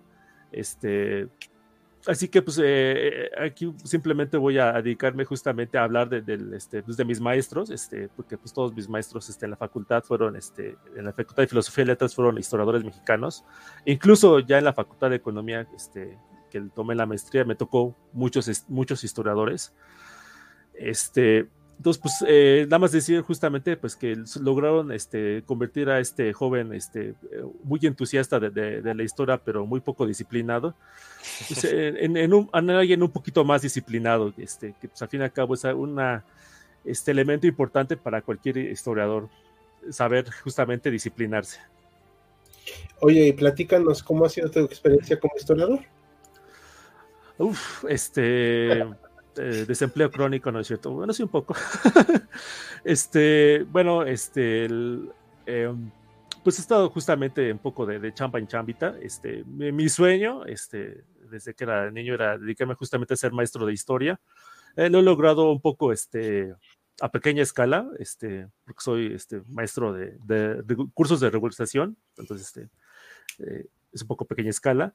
Este, y pues justamente ha sido eso, este, eh, yo justamente cuando era, este, contando un poco de esas historias de qué me han dicho, este, pues, por qué soy historiador, eh, la parte justamente entorno cercano, en general no, este, no, no- he recibido críticas ni nada por el estilo. Lo que sí me acuerdo es de que yo cuando era este, más joven, este, pues era muy, como se dice aquí en México, muy matadito. Eh, era algo que este, se, se notaba a leguas, este, y sí recuerdo que cuando mis compañeros este, supieron que me iba a ir a, a la Facultad de Filosofía y Letras este, a estudiar historia, pues casi casi decían, este, pues, ¿cómo tú crees tan matadito te vas a ir a estudiar historia y no vas a, a ser doctor o ingeniero o algo por el estilo? Entonces, este, pues es como que un poco el, estigma que se le suele dar a, este, a las, las historiadores de que es algo que, este, que es como fácil. Spoiler, no es algo fácil, es algo que requiere, como les digo, mucha disciplina. Y si ustedes no tienen justamente esa, e- e- ese temple para, este, pues para ponerse a leer y a leer y a leer y a leer, y no solamente a leer, sino justamente ser este, muy críticos con, su, con, con lo que están leyendo y escribir, porque también una parte muy importante de ser historiador es escribir, pues este, pues hay que echarle ganas. Sí. Eh, tomamos unos comentarios al respecto de ti. Joaquín escogió uno de los personajes más polémicos para muchos mexicanos, que por Sí. cierto está enterrado aquí en México. O sea, y no le digan al- a algunas personas porque van a ir a sacarlo. Pero Lucas Alamán estaría de acuerdo totalmente con Joaquín, diría. Yo estoy Sí. con Joaquín, ese este, gran intelectual, político, todólogo y patriota mexicano, estaría de acuerdo. Sin Hernán Cortés no hay México, ahí diría. Sí, de hecho, yo me tomaría el atrevimiento de decirle el abuelo de México, pero sé que alguien Bueno. me va a quedar. Lucas Alamán se esforzó muchísimo en esconder sus restos para que no los ultrajaran, así que Sí. no hay que revelar dónde están. en una iglesia en el centro de la ciudad. Sí. Hay que tener cuidado porque a lo mejor los, los- lo- tiran la iglesia Ajá. Y sale un. una huehuete. Bueno, ese ya se secó. Realmente eso no me acuerdo si es Augusto porque de él viene el nombre de agosto. La verdad es que no me acordaba. De hecho, durante la tetrarquía, los gobernantes que tienen más poder son los augustos y los que tienen menos poder son los césares. Ok. Y el propio. Augusto es sorprendente, como ha explicado Joaquín, además por su corta edad, es muy hábil, muy pragmático, se mueve, danza en esta peligrosa danza de la política, que es la política romana, con una habilidad Entró a los- notable, Ajá. sabe a dónde arrimarse, dónde ya deja de apoyar y termina sobreviviendo. No es fácil, le cuesta mucho trabajo. Imponiéndose, ajá. E- Entró a los trancazos políticos a los 19 años. Joven. Wow. Piensen ustedes qué estaban haciendo a los 19 años. Este, teniendo batería. No, y de hecho, una pequeña anécdota de Augusto y, y de César. Bueno, sabemos que el mes de julio, pues es por, se debe a Julio César, y el mes de agosto, pues por Augusto. Y si notan, los meses de agosto y de julio tienen 31 días. Y los dos le pusieron 31 días porque, porque ellos lo veían como que, ah, como que eran más importantes. Agregarle un día más. O sea, tenía que ser uno y uno, 1.30, 1.31, pero no por eso los dos, los meses de julio y agosto, los dos tienen 31 días. Que de hecho se lo quitan a febrero, ¿no? Pobre febrero. Sí, sí, se lo quitan a febrero. Mejor mes del año, febrero. Ay, pobre febrero. Ah, eh, me gustaría preguntarles a todo el equipo, ¿hay alguna actividad del pasado que les gustaría ver o hacer? Por ejemplo, las justas, a ver. A mí los duelos. Ah, En esta época donde todo es previsible, acuérdense eso de que por una tontería retas a duelo al fulano y no hay dudas. Te van a mandar los padrinos, te vas a tener que presentar y te va- vas a tener que jugar la vida. con tu guante blanco, ¿no? No hay dudas, no hay sangre. de que no entendí, me malinterpretaste. No sé, Ok. A ver, ¿los demás? Eh, yo lo, eh, la época de los salones en Francia, donde se compartía entre intelectuales sobre ideas y se debatía. Sí, eso sí. Ok. A ver, ¿quién más? Yo, eh, la batalla de Kursk de tanques, creo que de todas las eh, batallas que yo me puedo imaginar en tierra, en mar, en aire, no me puedo imaginar la magnitud de lo que fue Kursk y verlo así, no sé, por una, en una loma o, o por encima, sería bastante, bastante interesante para, para comprenderla. No le hagas como un bull run que lleves tu picnic y te lleguen los soldados. Está bien. Ok. Pero sí, tienes razón. ¿quién más quiere compartir? Híjoles, pues hay muchas, pero sí nada más de ver porque, pues sí, con el boleto de regreso asegurado. ¿También o qué? Si me quedo en la época de la conquista o en el siglo I, este, antes de, en la época de Roma, pues aguanto como un mes, a lo, a lo mucho. Una hora. No, Pues, yo quizá los años 50, aquí en México, cuando empieza el desarrollo estabilizador ahí, los cocodrilos, estos taxis este, curiosos aquí en la Ciudad de México, cuando Uruchurco está entubando los ríos y esas cuestiones, o bien, este, ahí sí más bélico y ahora sí que, como han dicho, con boleto de regreso, alguna de las batallas de la guerra franco-prusiana, o, remitiéndome al siglo XX, el campo de entrenamiento de los marines durante la Segunda Guerra Mundial, ahí con el fusil M1, ahí verlos. Ok. Como que andan muy belicosos, ¿no? Empezamos Yo con no. la Yo no, yo no. Yo la agarré. No, de hecho, no. Ana dijo un, un salón con toda tranquilidad, Sí, pero Sí. luego- sin una sola Tener mi salón y compartir con distintas personas del mundo intelectual. Y ya, ¿Has visto Casablanca? No, ¿has vi- he visto Casablanca, no. Imaginé que tendrías así un. Ajá. yo, yo estoy convencido que este, dentro de cada hombre hay un, ser- un soldado dispuesto a ir a la batalla desde la comodidad de la casa. Yo por eso juego Call of Duty. ¿Qué Me sorprende que ninguno de los aquí presentes Sí. haya dicho el incendio de la biblioteca de Alejandría para rescatar algo. Ay, no, qué flojera. Implica El mucho esfuerzo. El del archivo. Max, con, con Carlos de Sigüenza y Góngora, Ah, en bueno. 1692 meterse a salvar los, los papeles, ayudar al, al célebre Sigüenza. Este, ¿Han visto, ¿han visto ese, ese meme de internet donde está el luchador de la W Edge? Que va eh, por la historia corriendo, tratando de evitar los eventos catastróficos de la historia. Ah, Algo así. con Arnold, ¿no? Ajá. Ah, no. Sí, sí, sí. Sí, más o menos. así. No, con pues, Schwarzenegger, ¿no? sí, o con Arnold Schwarzenegger. No, pues, yo me voy a ver muy ñoño al, al lado de ustedes. Conocer a Hobsbawm o algo así va a decir. No, este. Salón. Está en un concierto de los Ramones en su plenitud. Sí, porque. Ah, y de preferencia en algún punto de la historia poder regresar en el tiempo y tener la oportunidad de escupirle en la cara a Roger Waters. Pero ese es. Ese es Qué otro avándaro, sueño. me pareces. No, no, Avándaro me cae gordo. No, yo me refiero así a Roger Waters realmente, así.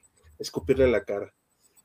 Pero bueno. a mí me gustaría mucho ver cómo era la, la vida de un templario, ¿no? O sea, que son monjes y son guerreros al mismo tiempo. Sí. O sea, es bastante contradictorio y pues estar ahí peleando en Tierra Santa suena interesante. O tal vez la batalla de Mont Gisard, cuando Balduino IV derrota a Saladino, que pues más que le duplica la edad, y sus tropas son increíblemente superiores y aún así lo derrota, ¿no? Es importantísimo para la historia tanto medieval como de las cruzadas. Sí. Me parece excelente. Y ya que sacamos nuestro lado ñoño todos, convulgo con el doctor Mariano. Los suelos son algo que me agradaría vivir o ver por lo menos. Bueno, de vivir Ver, vez. ver. Tiene 50 y 50. De Sí. vivir a ver, hay cosas muy distinto, hay una brecha muy grande. Exacto. Ahora sí, vamos con David, ya nos faltan poquitos. David, a ver, háblanos de tus personajes y otro malinchista que tampoco eligió historiador mexicano. Ay, sí, no, qué hueva. Bueno, con, con- comienzo con. Creo que no, está- eh, creo que no estaba silenciado el micrófono. ¿eh? No, comienzo Salió con. López Dóriga, ¿no? Fue aire mexicano. Comienzo con, con Chukov, porque, bueno, yo comencé con el interés, ya por decirse serio, serio por la historia, eh, por ahí del 2010, cuando comencé a, a ver documentales de la Segunda Guerra, todos esos que salen en History Channel y que están, ahorita que los veo con otra perspectiva, veo que eran una reverenda basura, pero eh, comienzo con este gusto para comenzar a, adentrarme ¿no? en la historia de la Segunda Guerra Mundial. Siempre, eh, pues, contada, ¿no? Del lado occidental, de, no sé, Patton, Eisenhower, eh, los comandantes norteamericanos, ¿no? Y me voy encontrando que del otro lado de la historia rusa, de la historia soviética, está un hombre que se le, eh, que le podía poner eh, freno a, los impulsos y a los deseos eh, de masacre de, de Stalin. Y es Georgy Shukov, un hombre que, que bueno, según su- sus historias, sus biógrafos, comienza desde, la, desde ser un campesino y va ascendiendo después de la, eh, bueno, al comienzo de la revolución eh, rusa del 17. Él se integra a la lucha armada en, en 1918 y comienza a ascender en la caballería hasta convertirse en mariscal eh, de campo ya en 1943, ya iniciada la, la guerra contra Alemania. Eh, Shukov, al menos lo, lo que he leído, dicen que era capaz de leer las reacciones de Stalin para saber cuándo callar y cuándo ponerse eh, firme en sus decisiones y justamente quitarle el mando, al contrario de lo que pasó con, con el hombre del bigote extraño en Alemania, que sus generales, por más que se le pudieran eh, enfrentar, como Guderian, algunas veces Rommel, eh, no tenían la capacidad de quitarle el mando, como sí lo hizo eh, Shukov con la Statka. En ese sentido, para mí Shukov, y ahí se ve en esta foto que tiene el pecho resplandeciente de medallas de todo tipo, eh, se cree, o bueno, al menos está ese mito de que fue el general eh, invencible, que fue el, general que nunca tuvo derrotas en, en la Segunda Guerra Mundial, aunque sí tuvo una, al menos, contra, contra Guderian en el Kharkov. Eh, y pues como tal, ya después cuando termina la Segunda Guerra, le concede el honor a Stalin de dirigir el desfile de la victoria en junio del 45, ya cuando le tiran los estandartes a, los pies de Stalin, y Shukov va pasando con su eh, corcel blanco, es como su, su máximo momento después de sobrevivir a las purgas, después de sobrevivir a la guerra civil eh, rusa, después de sobrevivir al enfrentamiento con los japoneses que los derrotan en el 39, eh, sobrevivir a la Segunda Guerra Mundial, también sobrevive a la Primera Guerra Mundial. O sea, es un hombre o con mucha suerte o muy, muy inteligente. Eh, y Stalin, al darse cuenta de esta popularidad, de este poder que tiene, sí, le da su reconocimiento en el desfile del 45, pues, pero después lo manda a relegar en el, en el, Cáucaso, en el Cáucaso y después a los Montes Urales y se olvidan de él durante algún tiempo. Regresa, lo utilizan como una manera de imagen, utilizan su popularidad los políticos que le siguen a, Stalin como Khrushchev y después vuelven a guardarlo en el cajón cuando sienten que puede ser una amenaza a, la dirigencia soviética. Muere él en 1974, un par, un par de años después de publicar sus memorias, y es justamente hasta, no sé, la década de los 90 que su imagen como tal comienza a ser conocida en Occidente. Se tienen acceso a sus memorias y a los eh, archivos eh, soviéticos después de la caída de- del bloque comunista. Y para mí Shukov es esta, esta gran imagen de un, de un hombre tanto afortunado, porque no lo mandaron a, a asesinar en, un, en una época donde era bastante, bastante común y en un país bastante, bastante común. Y bueno, para mí este eh, Shukov es... Aquí lo tengo en mi top de, personajes históricos. El siguiente es Santa Ana, igual un militar, el eh, descendiente de, de, de- eh, españoles, criollo. Eh, y a mí él me encanta por, porque se ríe en la cara de todos. Se ríe en la cara de todos durante casi todo el siglo XIX. Se, después de que, es gobernador, bueno, se adhiere primero a- al plan de Iguala con, con Agustín Iturbide por conveniencia. y comienza a gobernar como rey, le dicen en, en Veracruz. Cuando Agustín de Iturbide se da cuenta, va, lo destituye y Santana se, se mueve en su contra. Eh, lanza, eh, creo que es el plan de Ayutla, uno de los planes de Ayutla de los muchos que hay, y lanza este movimiento que logra derrocar a, Agustín de Iturbide. Él eh, todavía no se siente con la verdadera fuerza para, para convertirse en presidente, deja que sucedan eh, los acontecimientos, llega al poder, eh, creo que en, en la primera vez es, es en 1933, corríjanme si estoy mal. Y ¿Cuál, él- ¿Mande? ¿Cuál, perdón? En 1833. ¿Esto del golpe que da? No, la primera vez que llega a la presidencia. Sí, sí, de hecho. Con Gómez El- Farías, me parece. Ajá. Ajá. La primera vez que llega, él le aburre totalmente, o sea, se da cuenta de que, de que todo este poder que quiere, que necesita, que, que, que lo paladea y que lo distribuye a, todos sus allegados, le aburre. Y se va a manga de clavo, se va a sus eh, haciendas en Veracruz, pero el, el pueblo lo necesita, los políticos necesitan su imagen, lo llaman de nuevo, se vuelve a aburrir, se va, eh, pierde con Texas, sin embargo, eh, gana popularidad en, la victoria contra los franceses en el 38 y deja su, su pierna en el proceso. Lo comienzan a apodar el 15 uñas. eh, pierde nuevamente eh, la popularidad eh, cuando comienza a tener estos casi delirios de grandeza. Después pierde con Estados Unidos. Él va de, de derrota en derrota, pero no, no pierde la, el, cariño, por decirse, de- del pueblo y de que lo usen algunos otros políticos también mexicanos de, esa época. Santana se ríe en la cara de todos, hace lo que él quiere muchas veces.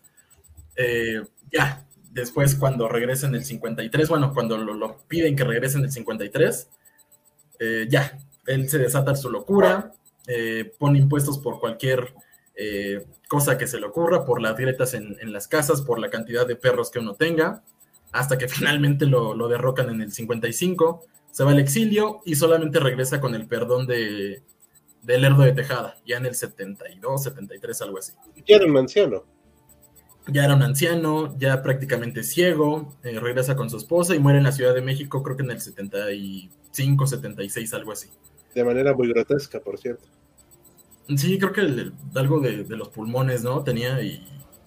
De, de incontinencia fecal. Eso dije que era grotesco. Tenía todos con chorro y se murió. Sí. Considero que la figura de Santana, dice Alejandro Cortés, es muy vilipendiada e incomprendida. ¿Era un gran nacionalista o patriota? Era un hombre de eso. Era muy bueno en reclutando, en reclutar ejércitos. Era un sociópata. Malísimo en la táctica, malísimo en la táctica. Hasta en el plan de Casamata, donde se levanta contra Iturbide, pierde en la batalla contra las tropas iturbidistas. Ujú. La batalla de Cerro Gordo, que, que pudo haber ganado, pero sí se decide retirar. Sí, sí. No, es la de Angostura. Angostura. La angostura. Que de hecho viene un short de eso luego, a petición de un usuario. En Cerro Gordo también se confió, podía haber ganado, pero se confió, descuidó un paso que descubre el general, el futuro general Lee. Y pues ahí viene la encerrona y le quitan hasta la pata de palo, de hecho. Iba a decir que se fregó la rodilla, pero no podía. Que la usan justamente como anécdota, no me acuerdo dónde la vi y habrá que corroborarla. eh, se cree que utilizaron su pata de palo para jugar béisbol y es considerada como el primer partido de béisbol en la historia de México. Wow. Si es cierto, sería muy chusco. Sí, sí, Sí, o sea, Sí, sí, sí, Santana es mi segundo personaje mexicano favorito, dice Yuriko. ¿Y cuál es el primero? Digo, para saber, ¿no? De una vez. Y Alejandro Can dice, yo lo veo como promedio en el buen sentido, ni el mejor militar, ni el mejor político, pero muy cercano a la persona promedio. Sí, sí, era un personaje, todo un personajazo. No creo que promedio sea la, sea la palabra. Sí, yo también estaba pensándolo y Se escucha muy- como que muy. Tiene como, así como nos relató David, tiene un aire así como tipo Pancho Villa. pero con menos miembros, ¿no? A mí Sí. me recuerda a Forrest Gump. Ese tipo que por los eventos históricos Sí, sin sí, saber sí, sí, en sí. verdad qué está pasando, Yo digo, pero ahí un está. aire, ¿no? O sea, no. Por eso eh, eh, me recuerdo eso de que se aburrió como ser presidente, o sea, lo, lo mismo como que ahí, ahí como que automáticamente pensé en, en Villa. A mí me gusta más la comparación con Forrest Gump. creo que es muy buena.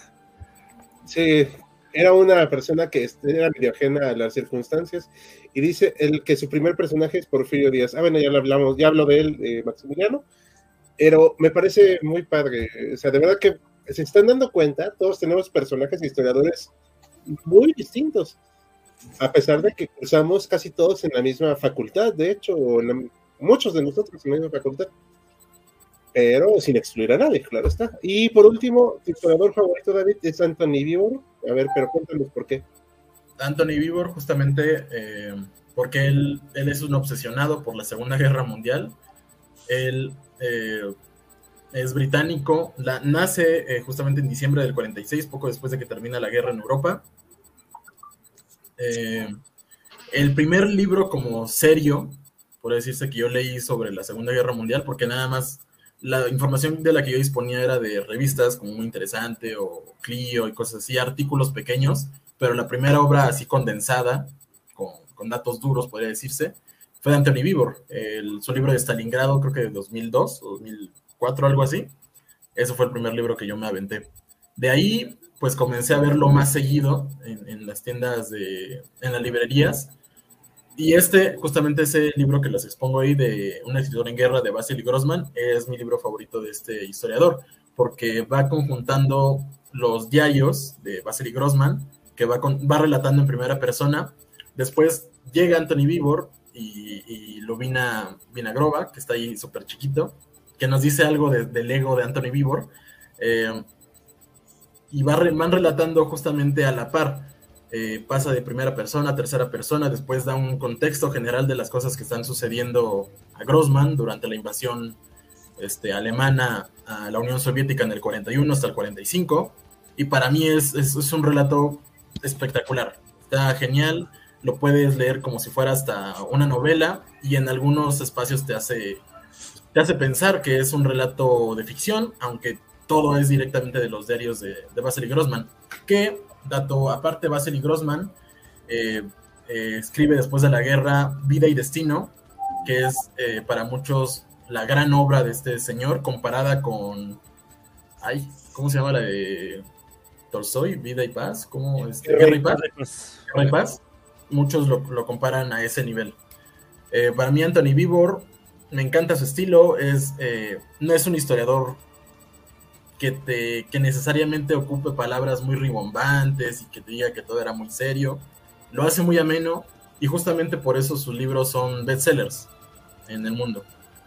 Y del lado de, del historiador mexicano, sí, de plano, sí dije que, que flojera. No, no, hay uno de verdad que me guste. Si podría recurrir a uno, tal vez sería a un eh, profesor de, de, la UAM, eh, Federico Lazarín, que es también un, un, una persona obsesiva de la Segunda Guerra y que en algunos de los escritos y trabajos que yo hice para él me ayudó con bibliografía y con la corrección de estilo y en la citación. Y creo que él sería como el historiador, tal vez no reconocido de, de ninguna manera, pero que a mí más me, me gusta. Me parece bien, qué honesto, o sea, la verdad es muy honesto y decir no me gusta el historiador mexicano no tiene nada de malo, aunque México pues, sí se ve medio raro, ¿no? Pero no tiene nada de malo, o sea, digo, solo son malinchistas, pero de ahí fueran ahí los juzgan. O sea, no, no traidores a la patria, ¿verdad? Sí, traidores. No, no, no, estoy... Que me han, que me han, me han descubierto. Sí, oh, joder. Oye, pero hablando en serio, eh, ¿cómo ha sido tu experiencia como historiador? A ver, porque todos, si se han dado cuenta, han tenido experiencias muy distintas. A ver, cuéntame. Historiador, pues ha sido interesante, porque eh, justamente me he encontrado más en el rol de, eh, de animador de la historia que de historiador como tal. O sea, de un historiador que cuenta y relata y tal. Me he encontrado en trabajos eh, por ejemplo, en, en, el, en, el, servicio social y estuve en el Museo Nacional de las Intervenciones, ahí por eh, Churubusco, uh -huh. y era justamente el recorrer estas salas y hacerlo amenas para el público. Y me, me encontré con la, con la novedad de que si le relatas así punto por punto y vas por la sala y comienzas a, a darles fechas y datos y nombres, se aburren a la segunda sala y comienzan a popolotear y ya no te ponen caso. y tienes que encontrar la manera de ser un animador de la historia, eh, sin, sin este, rebajarla al, al grado de, datos sueltos, tienes que la manera de, de encontrar una manera de, de, enlazarla, enlazar cada sala y que no quede como, como puntos sueltos. Y para mí eso que quiero ser eh, profesor de historia es mi, como mi, mi objetivo, creo que me va a ayudar bastante a, a, a mi experiencia futura. Ok, perfecto, me parece muy bien. Muchas gracias. ¿Algo más que quieran añadir los demás? ¿O tú, Sí. David? Yo nada más quisiera agregar un pequeño comercial al, a Anthony Vivor, su último libro, Rusia, un, para mí su mejor libro hasta, hasta ahorita que he escrito. Ah, sí, está bueno. Pues, recomendación. Sí. Ya me lo robé, digo, ya lo compré. Pero, pero sí, sí está bueno. Sí, sí está bueno. Eso sí, y esto es a título personal, considero que a veces se le pasa la mano en datos. sí. Bueno, mi opinión nada más. No, sí, sí, sí. Aparte, sus libros son así como de este vuelo de pasando las 600 páginas casi siempre. Volumen 1. Ajá, sí, exacto. Bueno, eh, ahora sí, perdón por spoilear los personajes de Anadam, nuestra compañera más joven, pero no la última en precisamente. Ahora sí, Ana, te damos el micrófono. Date. Ok. Eh, bueno, en cuanto a mis personajes, pues voy a comenzar con el internacional, que es Cleopatra, y empiezo con ella porque con ella yo tengo un, es, es un poco un lazo muy este, emotivo, eh, sentimental. Eh, ¿Por qué? Porque es, yo considero que gracias a ella es que pues un poco me di cuenta de que me gustaba la historia y eh, pues de que podía estudiar historia, estudiar historia. Porque pues pasó de casualidad, una vez pues estaba ahí en YouTube, salió un documental de Cleopatra, sabía muy poco sobre ella, me puse a verlo, me interesó muchísimo y pues me piqué y durante años he estado leyendo y leyendo sobre ella y no, no, no, o sea, me piqué, ahora sí que me piqué con ella y la verdad, con, es, es, de mis personajes favoritos, digo, tengo muchos, fue muy difícil elegir, pero con ella, pues es un lazo muy, muy especial con ella. Y considero que Cleopatra es un personaje, es un personajazo de la historia que, del cual seguimos hablando hasta hoy en día. Y ¿Por qué? Porque realmente sí eh, fue alguien, eh, por ejemplo, gobernó sola, gobernó ella sola, fue una mujer que, que nunca se dejó humillar, que fue una mujer que, fue una mujer muy libre, fue una mujer que no, que no se dejó, que no, que no dejó que la hicieran menos, porque cabe aclarar que en Roma era detestada, la odiaban. Eh, sobre todo cuando comenzó su relación con Julio César.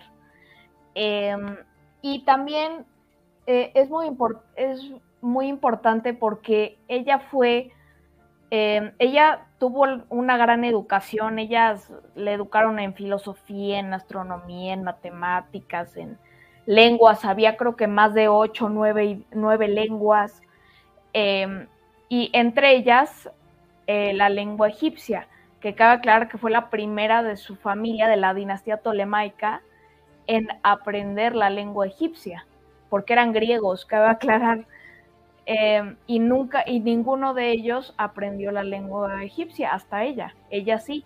Y entonces eso hizo también que logró conectar con su pueblo, con la gente, y la gente la amaba. Y siempre se preocupó por la seguridad tanto de ella como de Egipto. Eh, siempre, siempre eh, y justo en parte por eso, pues inició su relación con Julio César, porque él era pues el hombre más poderoso del mundo en ese momento, ¿no? Eh, de hecho, cuando empezaron esa relación, empezó esa relación, ella tenía aproximadamente 21 años y él pues más de 50. y tuvieron, hasta tuvieron un hijo, ¿no? Que fue, que fue como fue algo grande para ella porque era la unión entre Roma y Egipto, dos grandes civilizaciones, ¿no? Entonces era algo muy grande.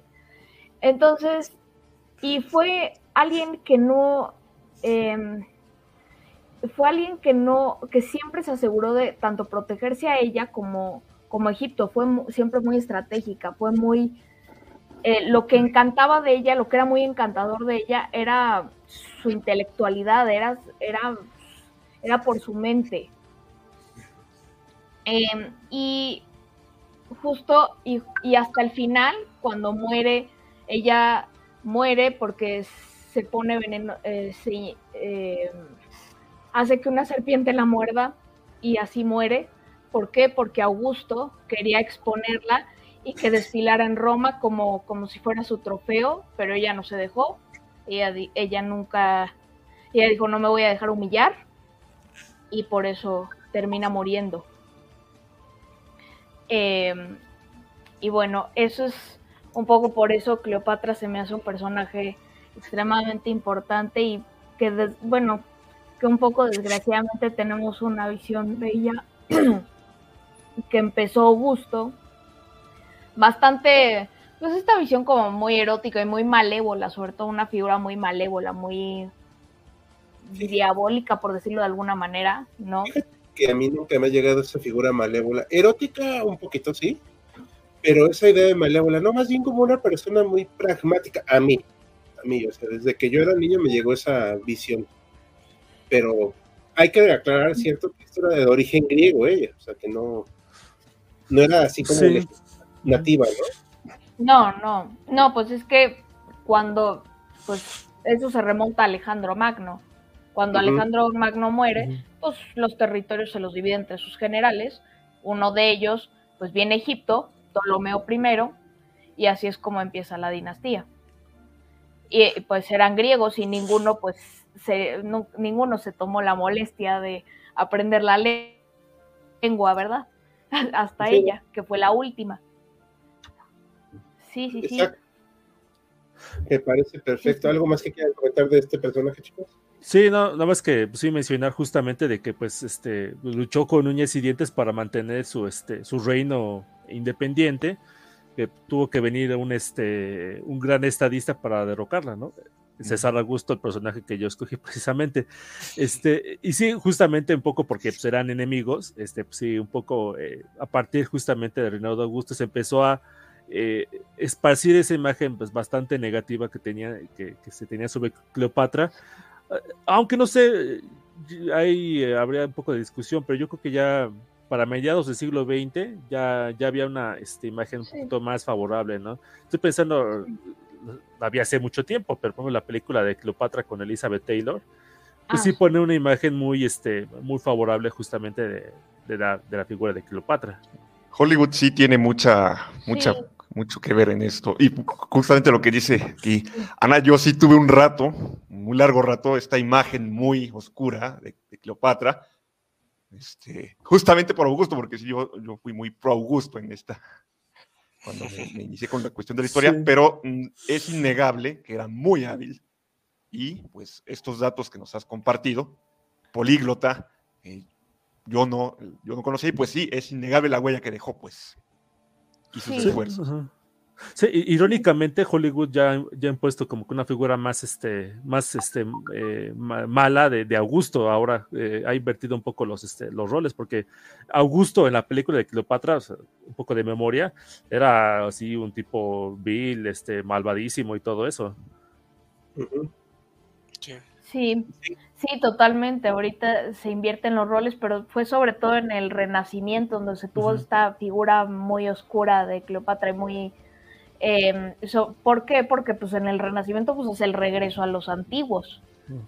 Entonces pues obviamente el- a ella pues la agarran y la agarran como pues como como un poco como para mostrar pues un poco como objeto un objeto como de deseo objeto de deseo erótico eh, oscuro sí es sobre todo en el Sí. renacimiento en donde más Ajá. más se ve esta imagen Dante la pone en el infierno, si no mal recuerdo. sí Dante la pone en el infierno Ah, cierto. Aquí comenta Alejandro que después de la muerte de Cleopatra fue cuando Egipto perdió cierta autonomía con respecto a Roma. Ignoro completamente. No, completamente fue absorbida por el Imperio Romano. sí Entonces, Ajá, Sí, eso sí. es. De, de hecho, se convirtió en la provincia personal del emperador. Sí, Y el granero de los principales de Ajá. Roma. sí, ya cuando, eh, digo, ya todavía cuando Cleopatra estaba viva, ya, ya, ya Egipto, como civiliza esta gran civilización, ya iba en declive. Sí. Y comentan que nunca entendí cómo Egipto pasó a ser un reino vasallo. Este, luego lo haremos un live al respecto, yo creo que estaría bien. Sí. Eh, y Cleopatra apostó fuerte para la independencia de Egipto y perdió para bien y para mal. Eh, y pues comentan eh, Jorge Nuero que de dónde somos, saludos, que somos, que es Argentina, todos, todos somos mexicanos. Sí. Y pues ahora sí comentan para pasar a Iturbide, si les parece bien, que dice que es bueno ver a Iturbide que le den la independencia. Pero ¿por qué lo elegiste? Ana? Ah, yo elegí Iturbide porque hasta hace poco, eh, en, bueno, yo no tenía mucho conocimiento de Iturbide, no demasiado, eh, pero nunca tuve una imagen, esta imagen de, traidor que tenemos de él, ¿no? Que hasta hoy la tenemos, porque murió siendo considerado como un traidor. Cabe, eh, cabe aclarar, pero hasta hace poco en una de mis clases en la, en la universidad, em, pues como que se eh, nos invitaron a replantear la figura de Iturbide y pues de hecho la, la figura de Iturbide pues no es como nos la muestran, es em, lo muestran como este personaje sanguinario, autoritario, em, que toma todo por la fuerza y pues no, no realmente. Em, sí, cometió errores, claro que sí. Pero de hecho, cabe aclarar que Iturbide fue, fue considerado, y está en documentos, como el libertador de la América septe- septentrional. Era el libertador, tenía, tenía el título de libertador. Entonces, y él no se autoproclamó emperador.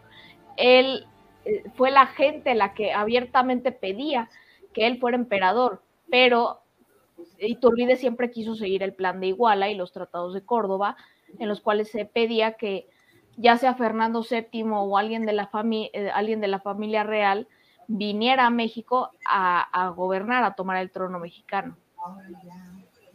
Em, y, digo, ya sé, ya con los tratados de Córdoba se cambia, si nadie quisiera, si nadie, si nadie quisiera venir sin ningún po- posible candidato, pues ya que las cortes decidirán quién iba a gobernar.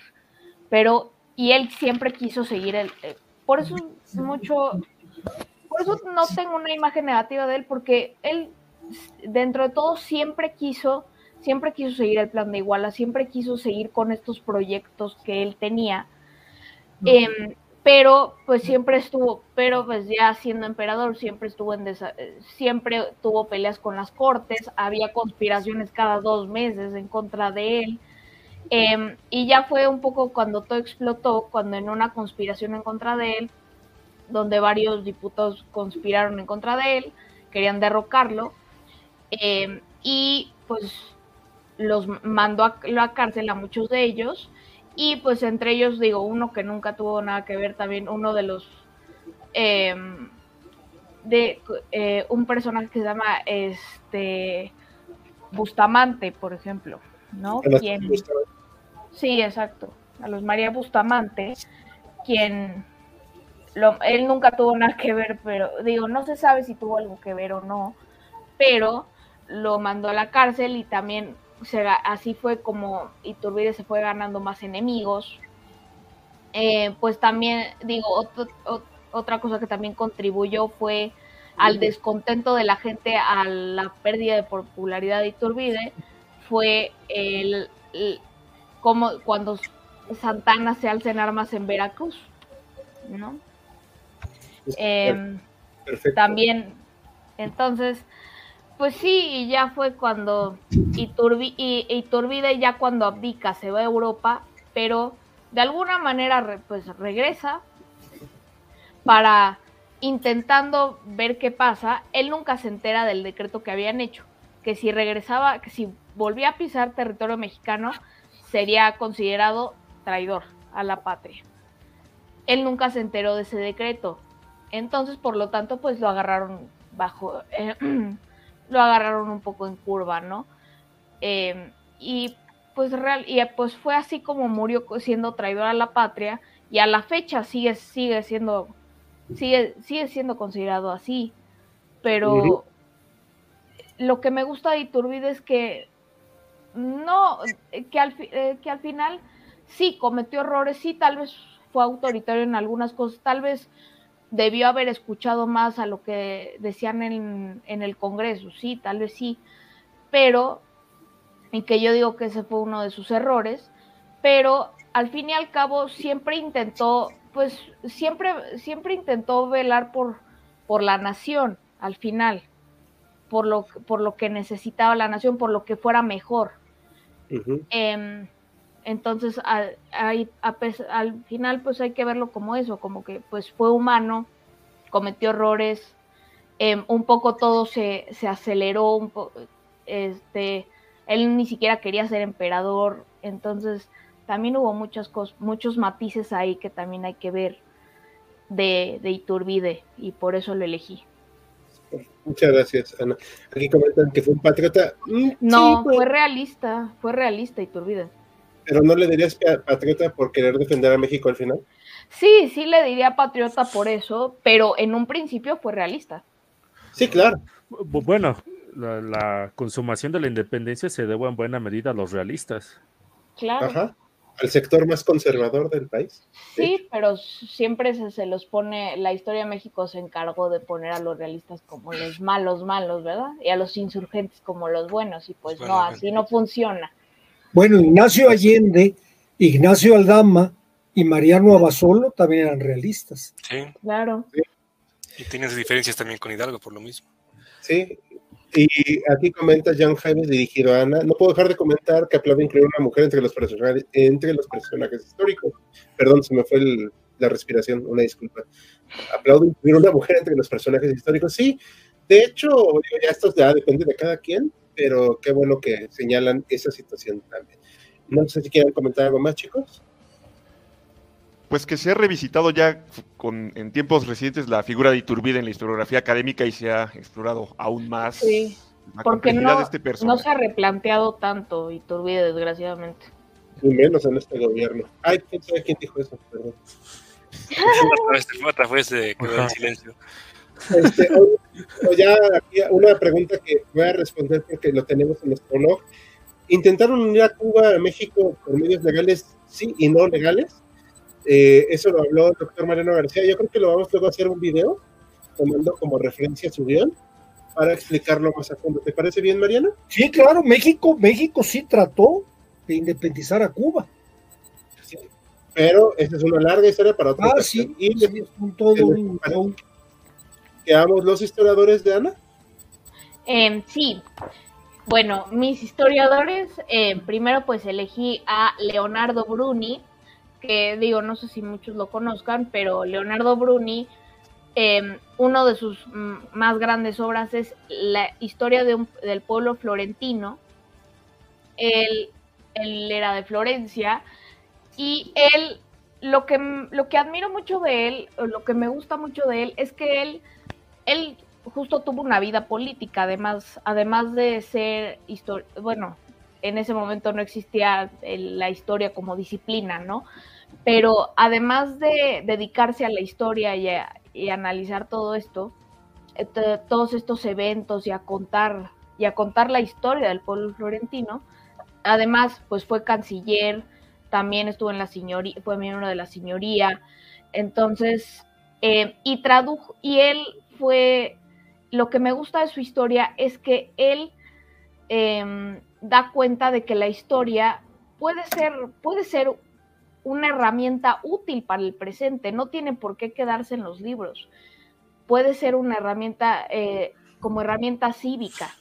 Entonces, eso es lo que me gusta mucho de, Leonardo Bruni, que él no solo se centra en solo en mostrar a los grandes personajes, sino también, sino también todo eso, traducirlo, eh, ver cómo se puede utilizar tal o tal o cual evento, tal o cual persona, el, los eventos, lo que hizo tal o cual personaje cómo se lo puede traducir, en cómo lo podemos utilizar en el presente, ¿no? Eso es lo que, eso es lo que a mí me gusta de Leonardo Bruni, el dar cuenta de la utilidad de la historia en el tiempo presente. Eh, y bueno, el segundo es, eh, bueno, es mexicano, es nacionalizado mexicano, es francés, pero es nacionalizado mexicano. Él lleva, Jean, Meyer, él lleva desde, desde sus 20, desde los 60, desde la década de los 60 lleva aquí en México, entonces ya eh, él está perfectamente ya insertado en la en, México, ¿no? Em, y él eh, el, con Jean Meyer, pues también tengo es una cosa personal porque yo, eh, de los primeros, él fue el primer historiador, historiador que yo leí. Eh, cuando ya, ya sabía que quería estudiar historia, pero todavía no había leído nada de ningún historiador, nada. Todavía no sabía bien ni qué hace un historiador, ni, no, ni nada. Y pues viene mi tío y y porque él es, él es abogado, pero dice que es historiador frustrado. Entonces, él tiene muchos libros de historia y pues me presenta Jean Meyer, me presta uno de sus libros que es de la Revolución Mexicana, porque él de los temas en los que se especializa es la Guerra Cristera, la Revolución Mexicana y también estudia mucho la historia del estado de Nayarit. Eh, pero sus grandes temas son la Revolución Mexicana y, y la guerra cristera. Y de hecho eso se debe a una anécdota de él que una vez leí, que cuando llega a México en el 62, él piensa que está en Cuba. ¿Por qué? Porque pues había todavía muchos estos temas de revolución y partidos políticos y que reforma agraria y entonces decía, pues estoy en Cuba o en dónde estoy.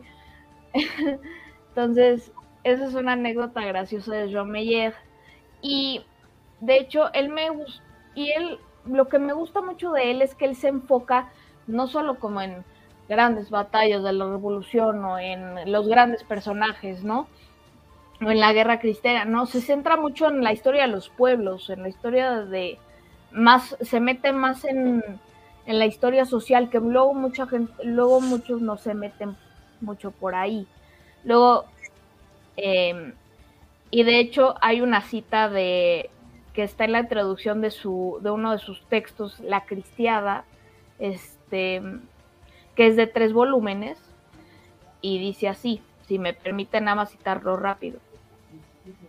Em, hay sin embargo momentos en la vida de los pueblos en que estos se ven poseídos por una fiebre revolucionaria que les impide em, que les impele a arrojar por la borda todas las tradiciones y a tratar de iniciar su vida de nuevo, partiendo de la nada, como fue, eh, sin ningún recuerdo ni patrimonio. En esos momentos, la historia se convierte en un pesado lastre y en acusador implacable. Es entonces necesario em, que em, es entonces necesario reinterpretarla o acallarla, Aparecerá entonces una nueva historia que oculta, silencia o deforma, y si el poder revolucionario logra mantenerse dominante durante un periodo suficientemente largo, podrá borrar de la memoria colectiva los hechos y personas que contradicen la interpretación oficial. Entonces, eso es lo que me gusta de Jean Meyer, que da cuenta de estos personajes que luego están ocultos, de estos eventos que están ocultos o que no son parte de la historia oficial, ¿no? Que nos han presentado y que nos han enseñado siempre. Me parece excelente. Dice aquí ya Alejandro Cadena que la guerra cristera, exacto. Exactamente. a eso se refería ahorita.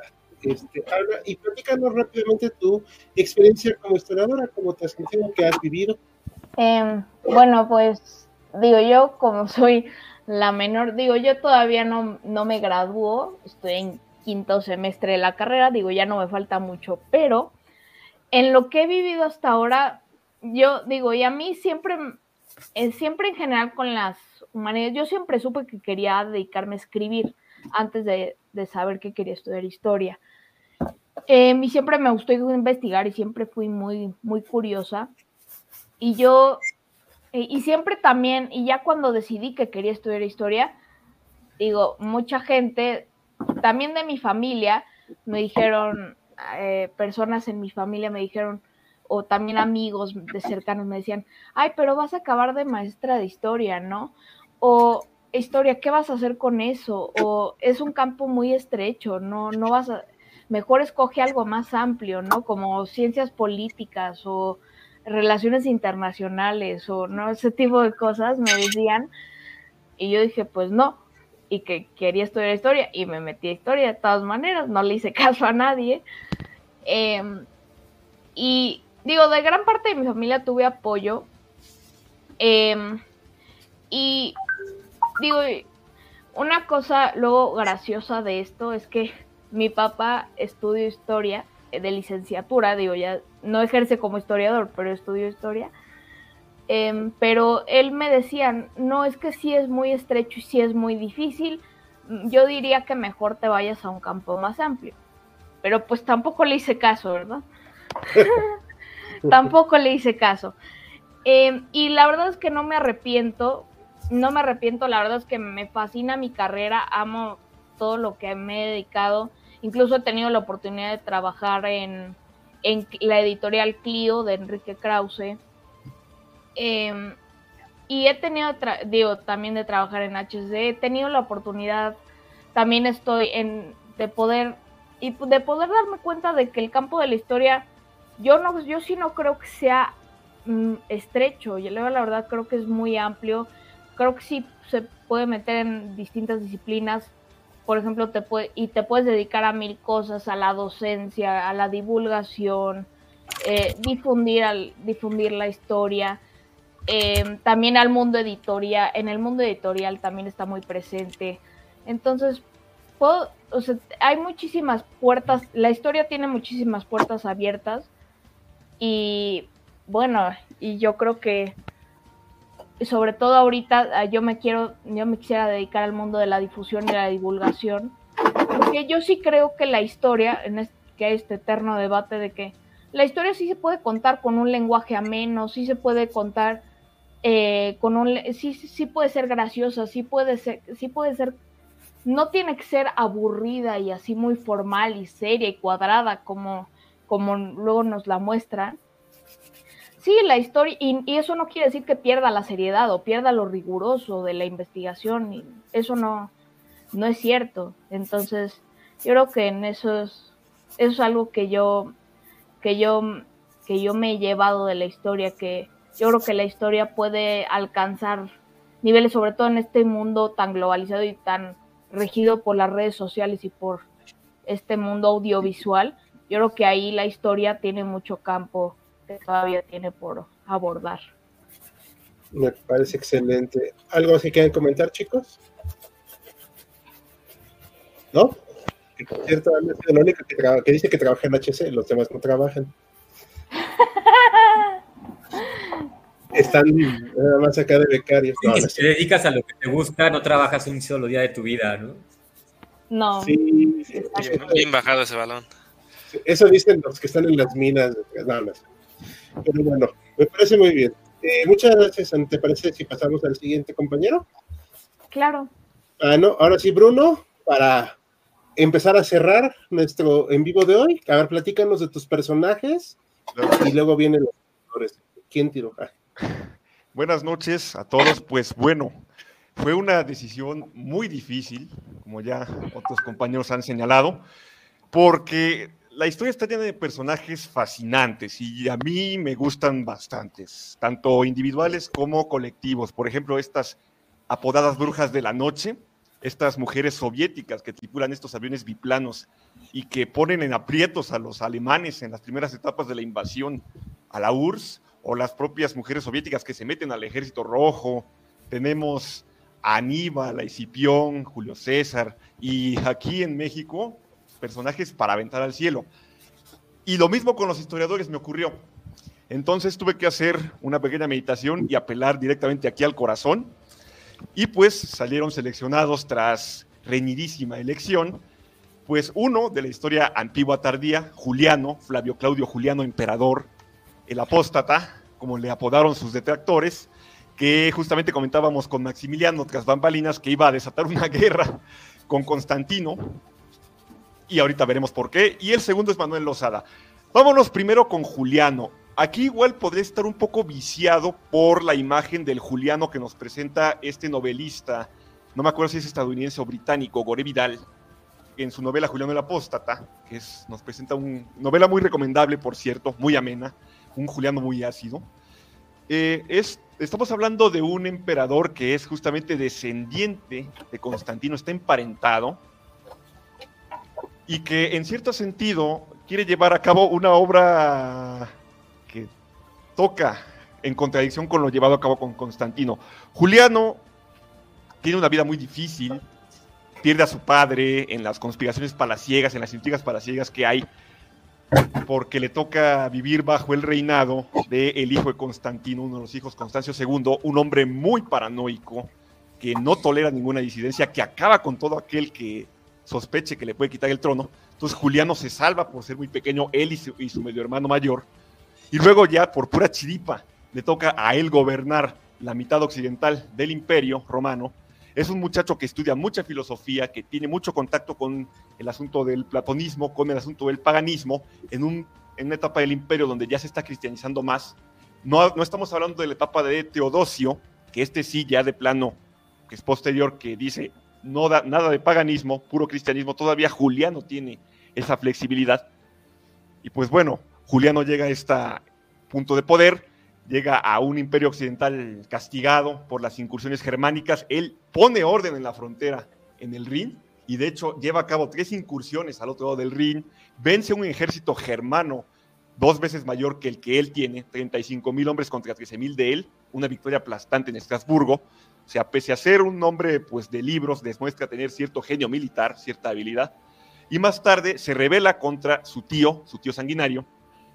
No hay tiempo de guerra civil porque Constancio II se muere eh, por una enfermedad. Y ya cuando Juliano es emperador de todo el imperio romano, dice, no vamos a perseguir al cristianismo, pero vamos a hacer que no haya ninguna rama del cristianismo que prepondere y que se respeten los cultos, libertad de cultos total. Y yo mismo abjuro de mi educación cristiana. Obviamente es un escándalo, por eso el apóstata, el que se aleja de la fe cristiana. Este, de hecho, yo tuve oportunidad de leer algunos de sus escritos, los recomiendo, por ejemplo, el Misopogón o contra los Galileos, porque Juliano les llama así despectivamente a los cristianos, Galileos, y es muy burlón, muy afilado en la pluma. También me gusta ese tono socarrón, ese tono confiado.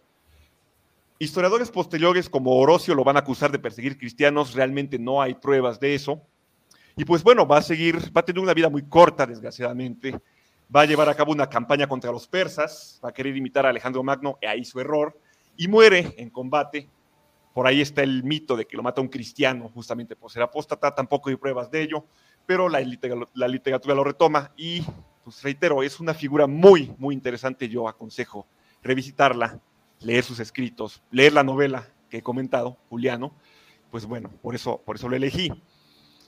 Y respecto a Manuel Lozada, esta este personaje es muy desconocido en la historia oficial de México, injustamente a mi parecer, sobre todo por esta historia oficial que tiende a ensalzar mucho a los liberales, que por supuesto tienen sus méritos, separación iglesia-estado, y otras cuestiones, educación laica, es un gran mérito.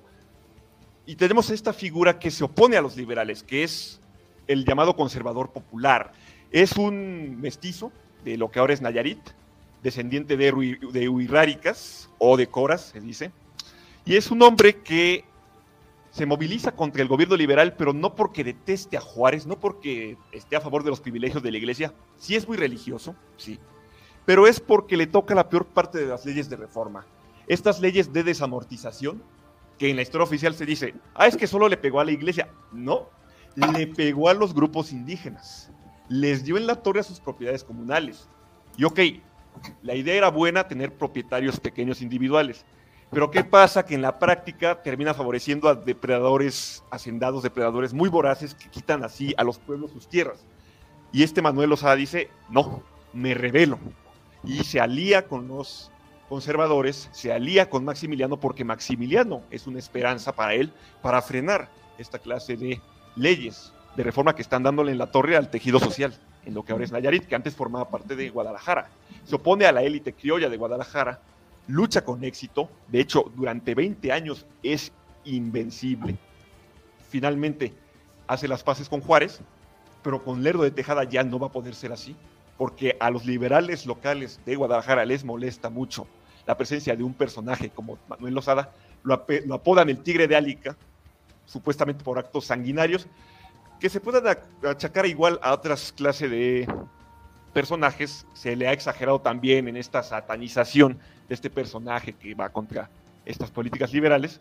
Finalmente, en 1873, eh, lo derrota el general Ramón Corona, ilustre liberal, y lo toman prisionero. Y en, la, en el paredón, que lo fusilan en 1873, dice unas palabras célebres. Dice, soy consciente de todo lo que he hecho, no me arrepiento de ninguno de mis hechos.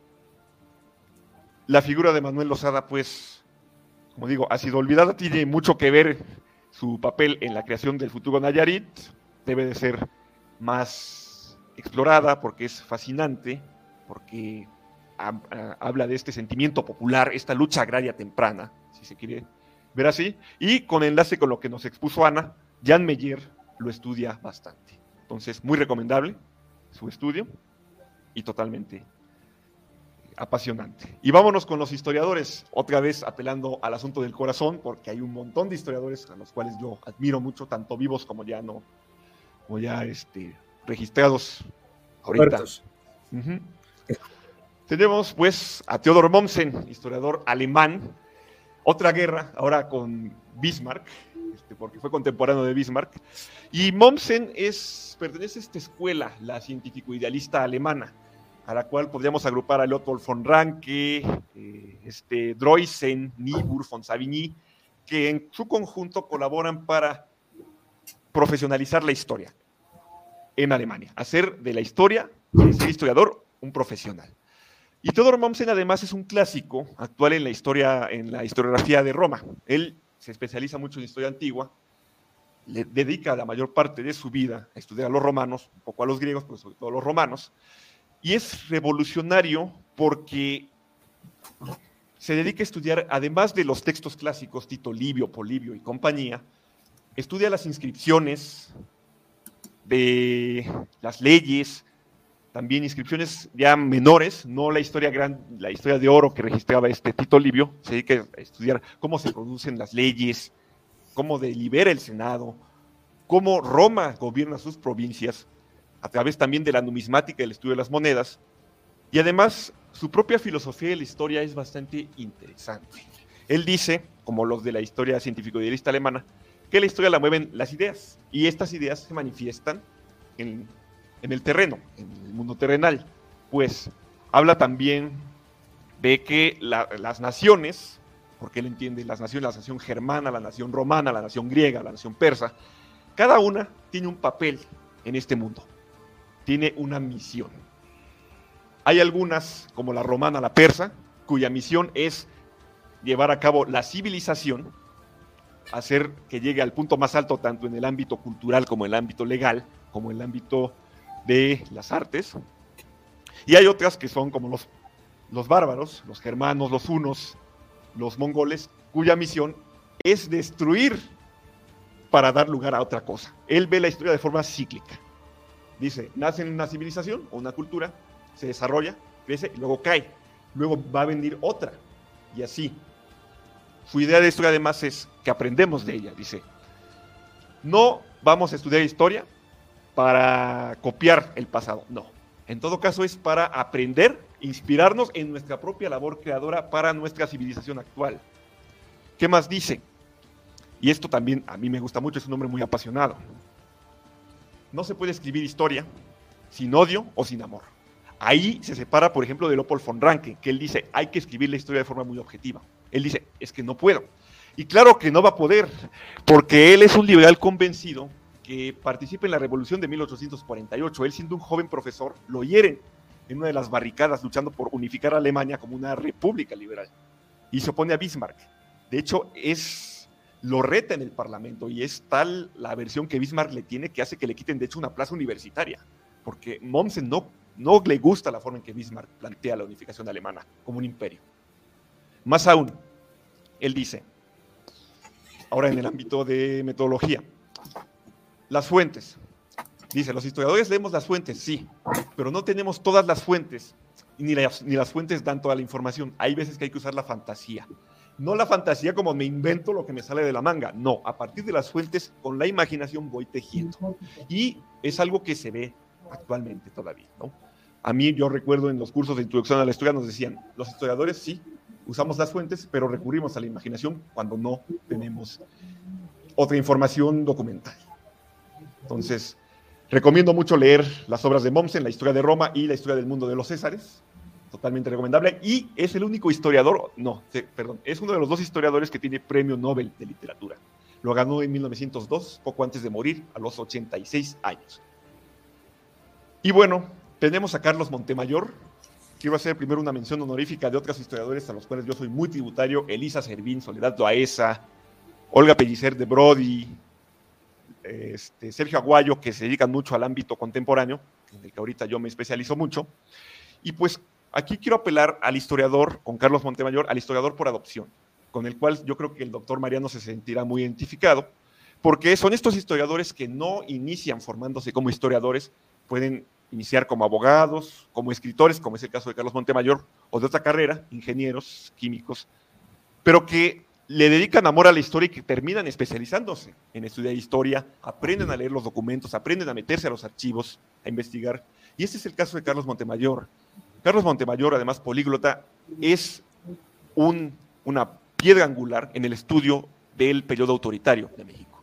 Las prácticas represivas del gobierno mexicano, él las estudia, se mete a los archivos de la DFS, se mete a los archivos de la DGIPS, se mete a los fotogramas de la matanza de Tlatelolco, lo que ocurre en el halconazo y explica o contribuye a explicar cómo obra el gobierno mexicano en esta cuestión de la represión, cómo se distingue de las dictaduras sureñas, cómo el propio gobierno mexicano apoya en cierto sentido, bajita la mano, a Pinochet, por ejemplo. Es un mundo. O sea, tanto su divulgación con sus ensayos como en sus novelas, Guerra en el Paraíso, Las, las Armas del Alba o Los Servicios Secretos, es un autor invaluable. Para mí, prematuramente muerto en 2010, podía haber todavía dado aún más en, su, en cuestión de producción historiográfica. Perfecto. Y cuéntanos cómo ha sido tu experiencia como historiador. Experiencia como historiador, pues en general yo me siento muy contento con la experiencia de historiador. Un poco complicada al principio, este, pues no siempre, como han dicho, es fácil, sobre todo porque cuando entré en la carrera fue un shock a mí me gustaba mucho la historia, yo lo reconozco desde los 11 años que a mí me gusta la historia, saber cómo vivía la gente, cómo vivían mis abuelos, cómo vivía mi familia en los años pasados. Luego, con la historia de Roma, con la historia de los persas, con la historia de los griegos, fue todo choque aprender a ser historiador, porque a veces te preguntan, bueno, estudias historia, ¿y qué, qué historia estás estudiando? Pues no, es que estoy aprendiendo a leer documentos, aprendiendo a buscarlos. Entonces, es un proceso, hay que aprender a buscar. La investigación ha sido padre, pero como señalo, tiene sus altibajos porque hay veces que no avanzas nada, hay que aprender a escarbar en los archivos.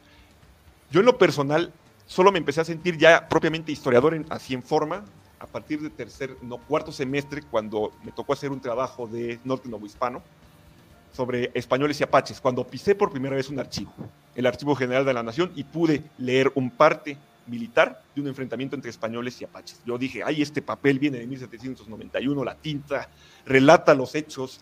Cuando me puse a dibujar los diagramas de cómo pudieran haber sido las batallas, pude poner en práctica eso que nos decían en teoría de la historia de que hay que imaginar, la imaginación histórica, la empatía, todo eso, hasta que lo pude poner en práctica, yo dije, ah, y aquí soy. También aprendí que no hay que subestimar tus fuentes. Por ejemplo, si quieres estudiar la Policía de México, pues no hay un no hay un archivo histórico de la policía, pero eso no quiere decir que vayas a subestimar las fuentes de la DFS, las fuentes de la DGIPS, la prensa, todo eso es muy útil y hay que ir construyendo las fuentes. Más aún, últimamente la difusión, sin duda algo totalmente necesario. Ya, ya pasó el tiempo de que el historiador sea ese hombre o mujer que se encierra en su tober de marfil, erudito, y no lo comparte, lo comparte en un lenguaje tremendamente esotérico. No, ya basta entiendo a la gente que dice, ay, es que historia es tremendamente aburrida porque son fechas, son datos. Pues no. Desgraciadamente se ha enseñado eso, pero no, no es así. Es ver al ser humano a lo largo del tiempo. Retomo la definición de Mark Bloch en este sentido. Y verlos, en este eh, motu propio, en la historia social, por ejemplo, cómo se relacionan diversos grupos en una sociedad, cómo negocian, cómo tienen conflictos, cómo generan simbolismos. Ver a estos humanos vivos, aunque ya no estén aquí materialmente, pero estuvieron vivos, tuvieron sus preocupaciones, sus intereses. Y lograr eso a través de la difusión, ya sea por medio de radio, YouTube o los libros, lograr mostrar esa vida que ya no está, es sin duda un tesoro y un regalo, tanto para el lector como para el difusor. Y la docencia, pues sin duda también, relacionada. Yo en un futuro me gustaría dedicarme también. A la docencia. Perfecto. Nada, nos comentan que excelente programa, Alberto Echeverría, muchas gracias. Francamente, a los dos historiadores no los conocí y me parecen muy interesantes. Muchas gracias, Alejandro. Pues bueno, chicos, ya estamos cerca, llegamos al final. Ay, pues toco yo. ¿Quieren escuchar o ya se quieren ir? Yo solo quiero decir eso de la guerra que comentabas hace rato, qué chistoso, ¿no? O sea, uno de nosotros pone a Mommsen, otro pone a Bismarck, uno pone a Constantino, otro pone a Juliano el Apóstata, uno a Octavio, otra a Cleopatra, y el mismo a Ricardo Flores Magón y a Bismarck. Bueno, eso sí está como de loquitos, la verdad. Un poquito. Esos fueron dos distintos. Sí, no, de, como que muy, muy raro. Pero bueno, les platico no les platico, no los tengo muy motivados. No, adelante, Hal.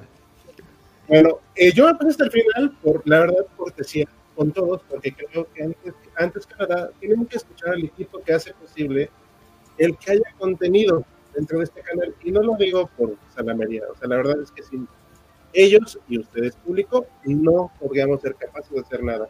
Y aprovecho para agradecer a Maximiliano, a David, a Mariano, a Joaquín, a Bruno, a, eh, Ana, que se puso apagada, y a Saúl. Pues la verdad que sin su confianza en ellos en el proyecto no podríamos seguir adelante. Entiendo que hubo otros esperadores con nosotros, los que no están, y que también les agradezco lo que hicieron en su momento, de verdad.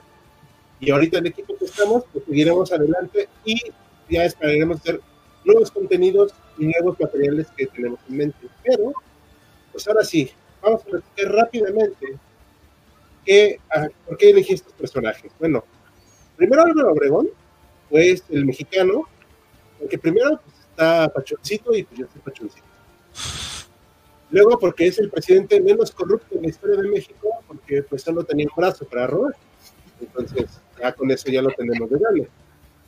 Y sobre todo porque me cae muy bien el hecho de cómo hizo lo que hizo para instaurar su gobierno, fue el último presidente golpista exitoso, aunque él oficialmente no participó en el, golpe de Estado, si lo hizo.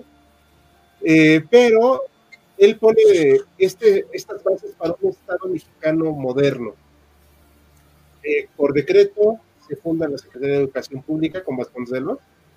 Ya regresó Ana, ahí ya no escuchaste que también te di las gracias, por cierto, por participar en el proyecto. Muchas gracias. Y bueno, Álvaro Obregón, eh, bueno, no cualquiera reconoce también a personas, aunque él no era un tonto, sabía reconocer el talento de otras personas para secretarias de Estado. Y el hecho de haber puesto, por ejemplo, a Vasconcelos a cargo de la educación no es poca cosa. Cambió para siempre la educación en México. Ya lo que se haya hecho después ya son otras cosas, pero en su momento fue un cambio sin precedentes.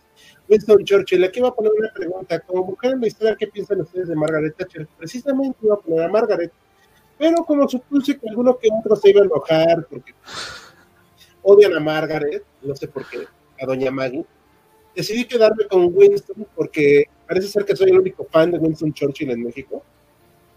Era un hombre que hablaba pausadamente porque tenía problemas de dicción, de hecho a veces por eso procuro tomarme esas pausas. Era un hombre de muy reconocible, muy de su época, que sí, que tenía ideas racistas, etc. Vamos, nació en el siglo XIX, la auca del Imperio Británico. ¿Qué esperaban que pensara? Digo, no lo justifico, pero eran sus ideas.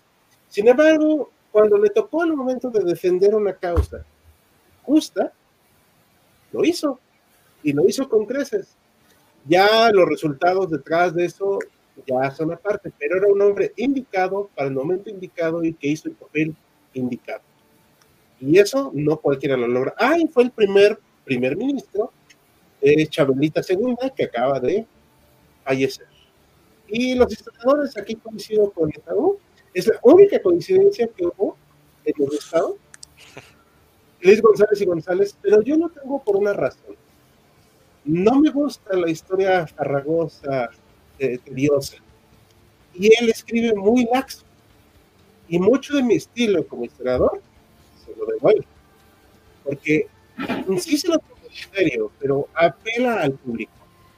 Y bueno, aquí está la mayor contradicción. Yo dije abiertamente, y lo sostengo que no soy socialista. Y Eric Hobsbawm es el historiador socialista por excelencia. Y de hecho aquí tengo uno de sus libros, el de los primeros que me compré en la carrera, Historia del siglo XX, es el mismo libro que me compré en el 2005, cuando empecé la carrera. Y me hizo ver que la historia no son solo datos, sino comprensión de los sucesos, entender las causas.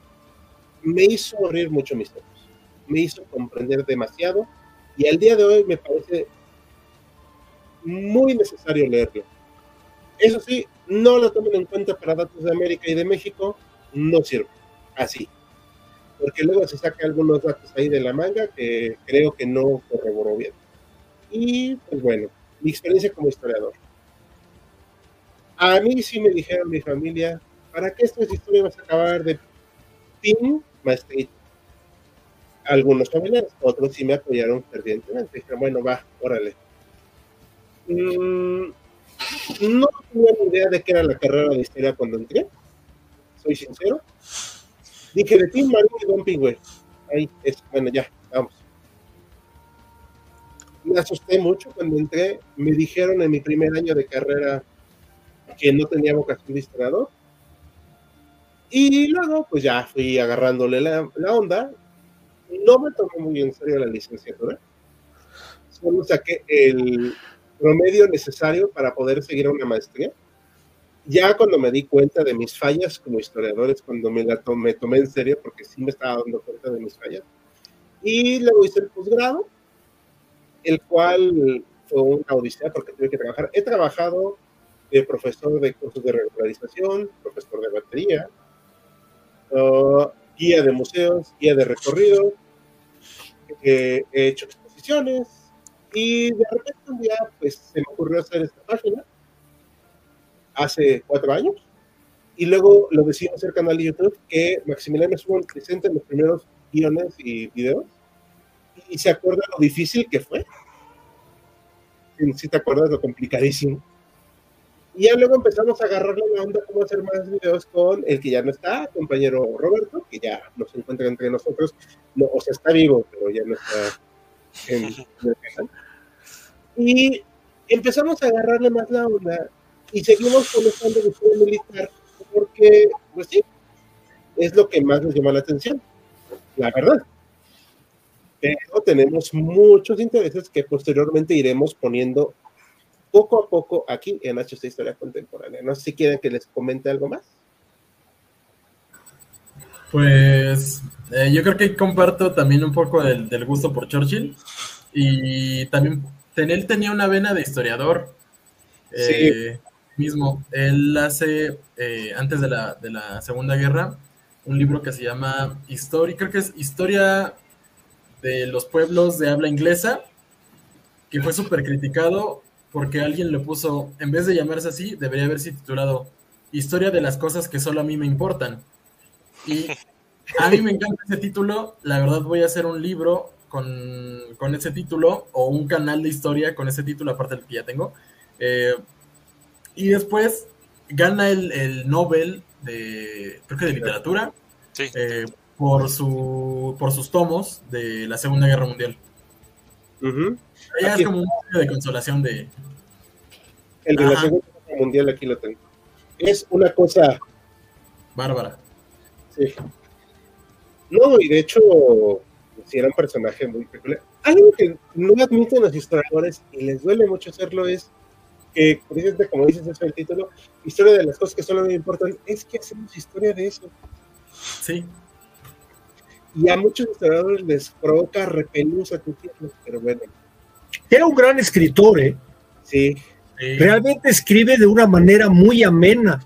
Es un cuate que es difícil que te separes del libro. Ya está platicándote la historia de lo que sea, porque le mete, le mete mucha, mucho estilo, ¿no? Mucha galleta. Te Gustavo enamora. borracho. ¿Cómo no le va a meter estilo? Bueno, y él, él cuando le dijeron que cómo podía aguantarse media botella de whisky diaria y dos botellas de vino, le dijo al rey, pues entrenamiento, su majestad. Sí. No, y aparte él mismo, o sea, terminó admitiendo que era un alcohólico funcional. Yo comparto también mi admiración por Churchill, él no está solo. ojalá. No, sí, pero ya ves que hoy en día. tienen- Oigan, ¿es cierto que aprendió a dormir con los ojos abiertos? Este, Ah, que- eso no me lo sabía. Que cuando había algún político no tan dado a la oratoria y que el discurso se hacía pesado, ahora sí que no lo sorprendieran como a político mexicano, a diputado mexicano en plena sesión del Congreso. Eso no ha pasado. güey. No, Yo, yo escuché no decirte ¿eh? si le hizo como cuyo. Pero es que los suyos Eh, los en vivo, dicen Jan Javes, este es los en vivo que me ha gustado. Muchas gracias por la oportunidad con hacerlos. Muchas felicidades por su vida y por haberse mantenido firmes en selecciones, ser historiadores admirables. Bueno, también es terquedad, la verdad. Cuando me dijeron que se iba a hacer maestrito, yo sí dije, ah, pues ahora lo soy, nada más por llevar la contra. Gracias por compartir su experiencia. Felicidades, muchas gracias. Y Alejandro, para el último comentario, Churchill era un líder bastante decidido, aunque también cometió bastantes errores que pudieron ser minimizados debido al acceso a recursos que tenía el Imperio Británico. No se crean que fueron tan minimizados, ¿eh? Sí se estaban metiendo en serios problemas. Pero bueno, le cerramos ya, ¿les parece? Perfecto. Otro Eh, récord. Otro récord, ahora sí, es oficialmente el en vivo más largo del canal, el Y que ha tenido, sí, ha tenido a todos los participantes y, y que ha tenido bastantes comentarios. Pues bueno, les parece que nos despedimos. A nombre de todo el equipo de HS Historia Contemporánea, nos despedimos y nos vemos el siguiente de este jueves en 8, porque vamos a descansar, y mañana short y seguir la programación de videos. Hasta la próxima. Gracias a todos, saludos. Gracias. Buenas noches.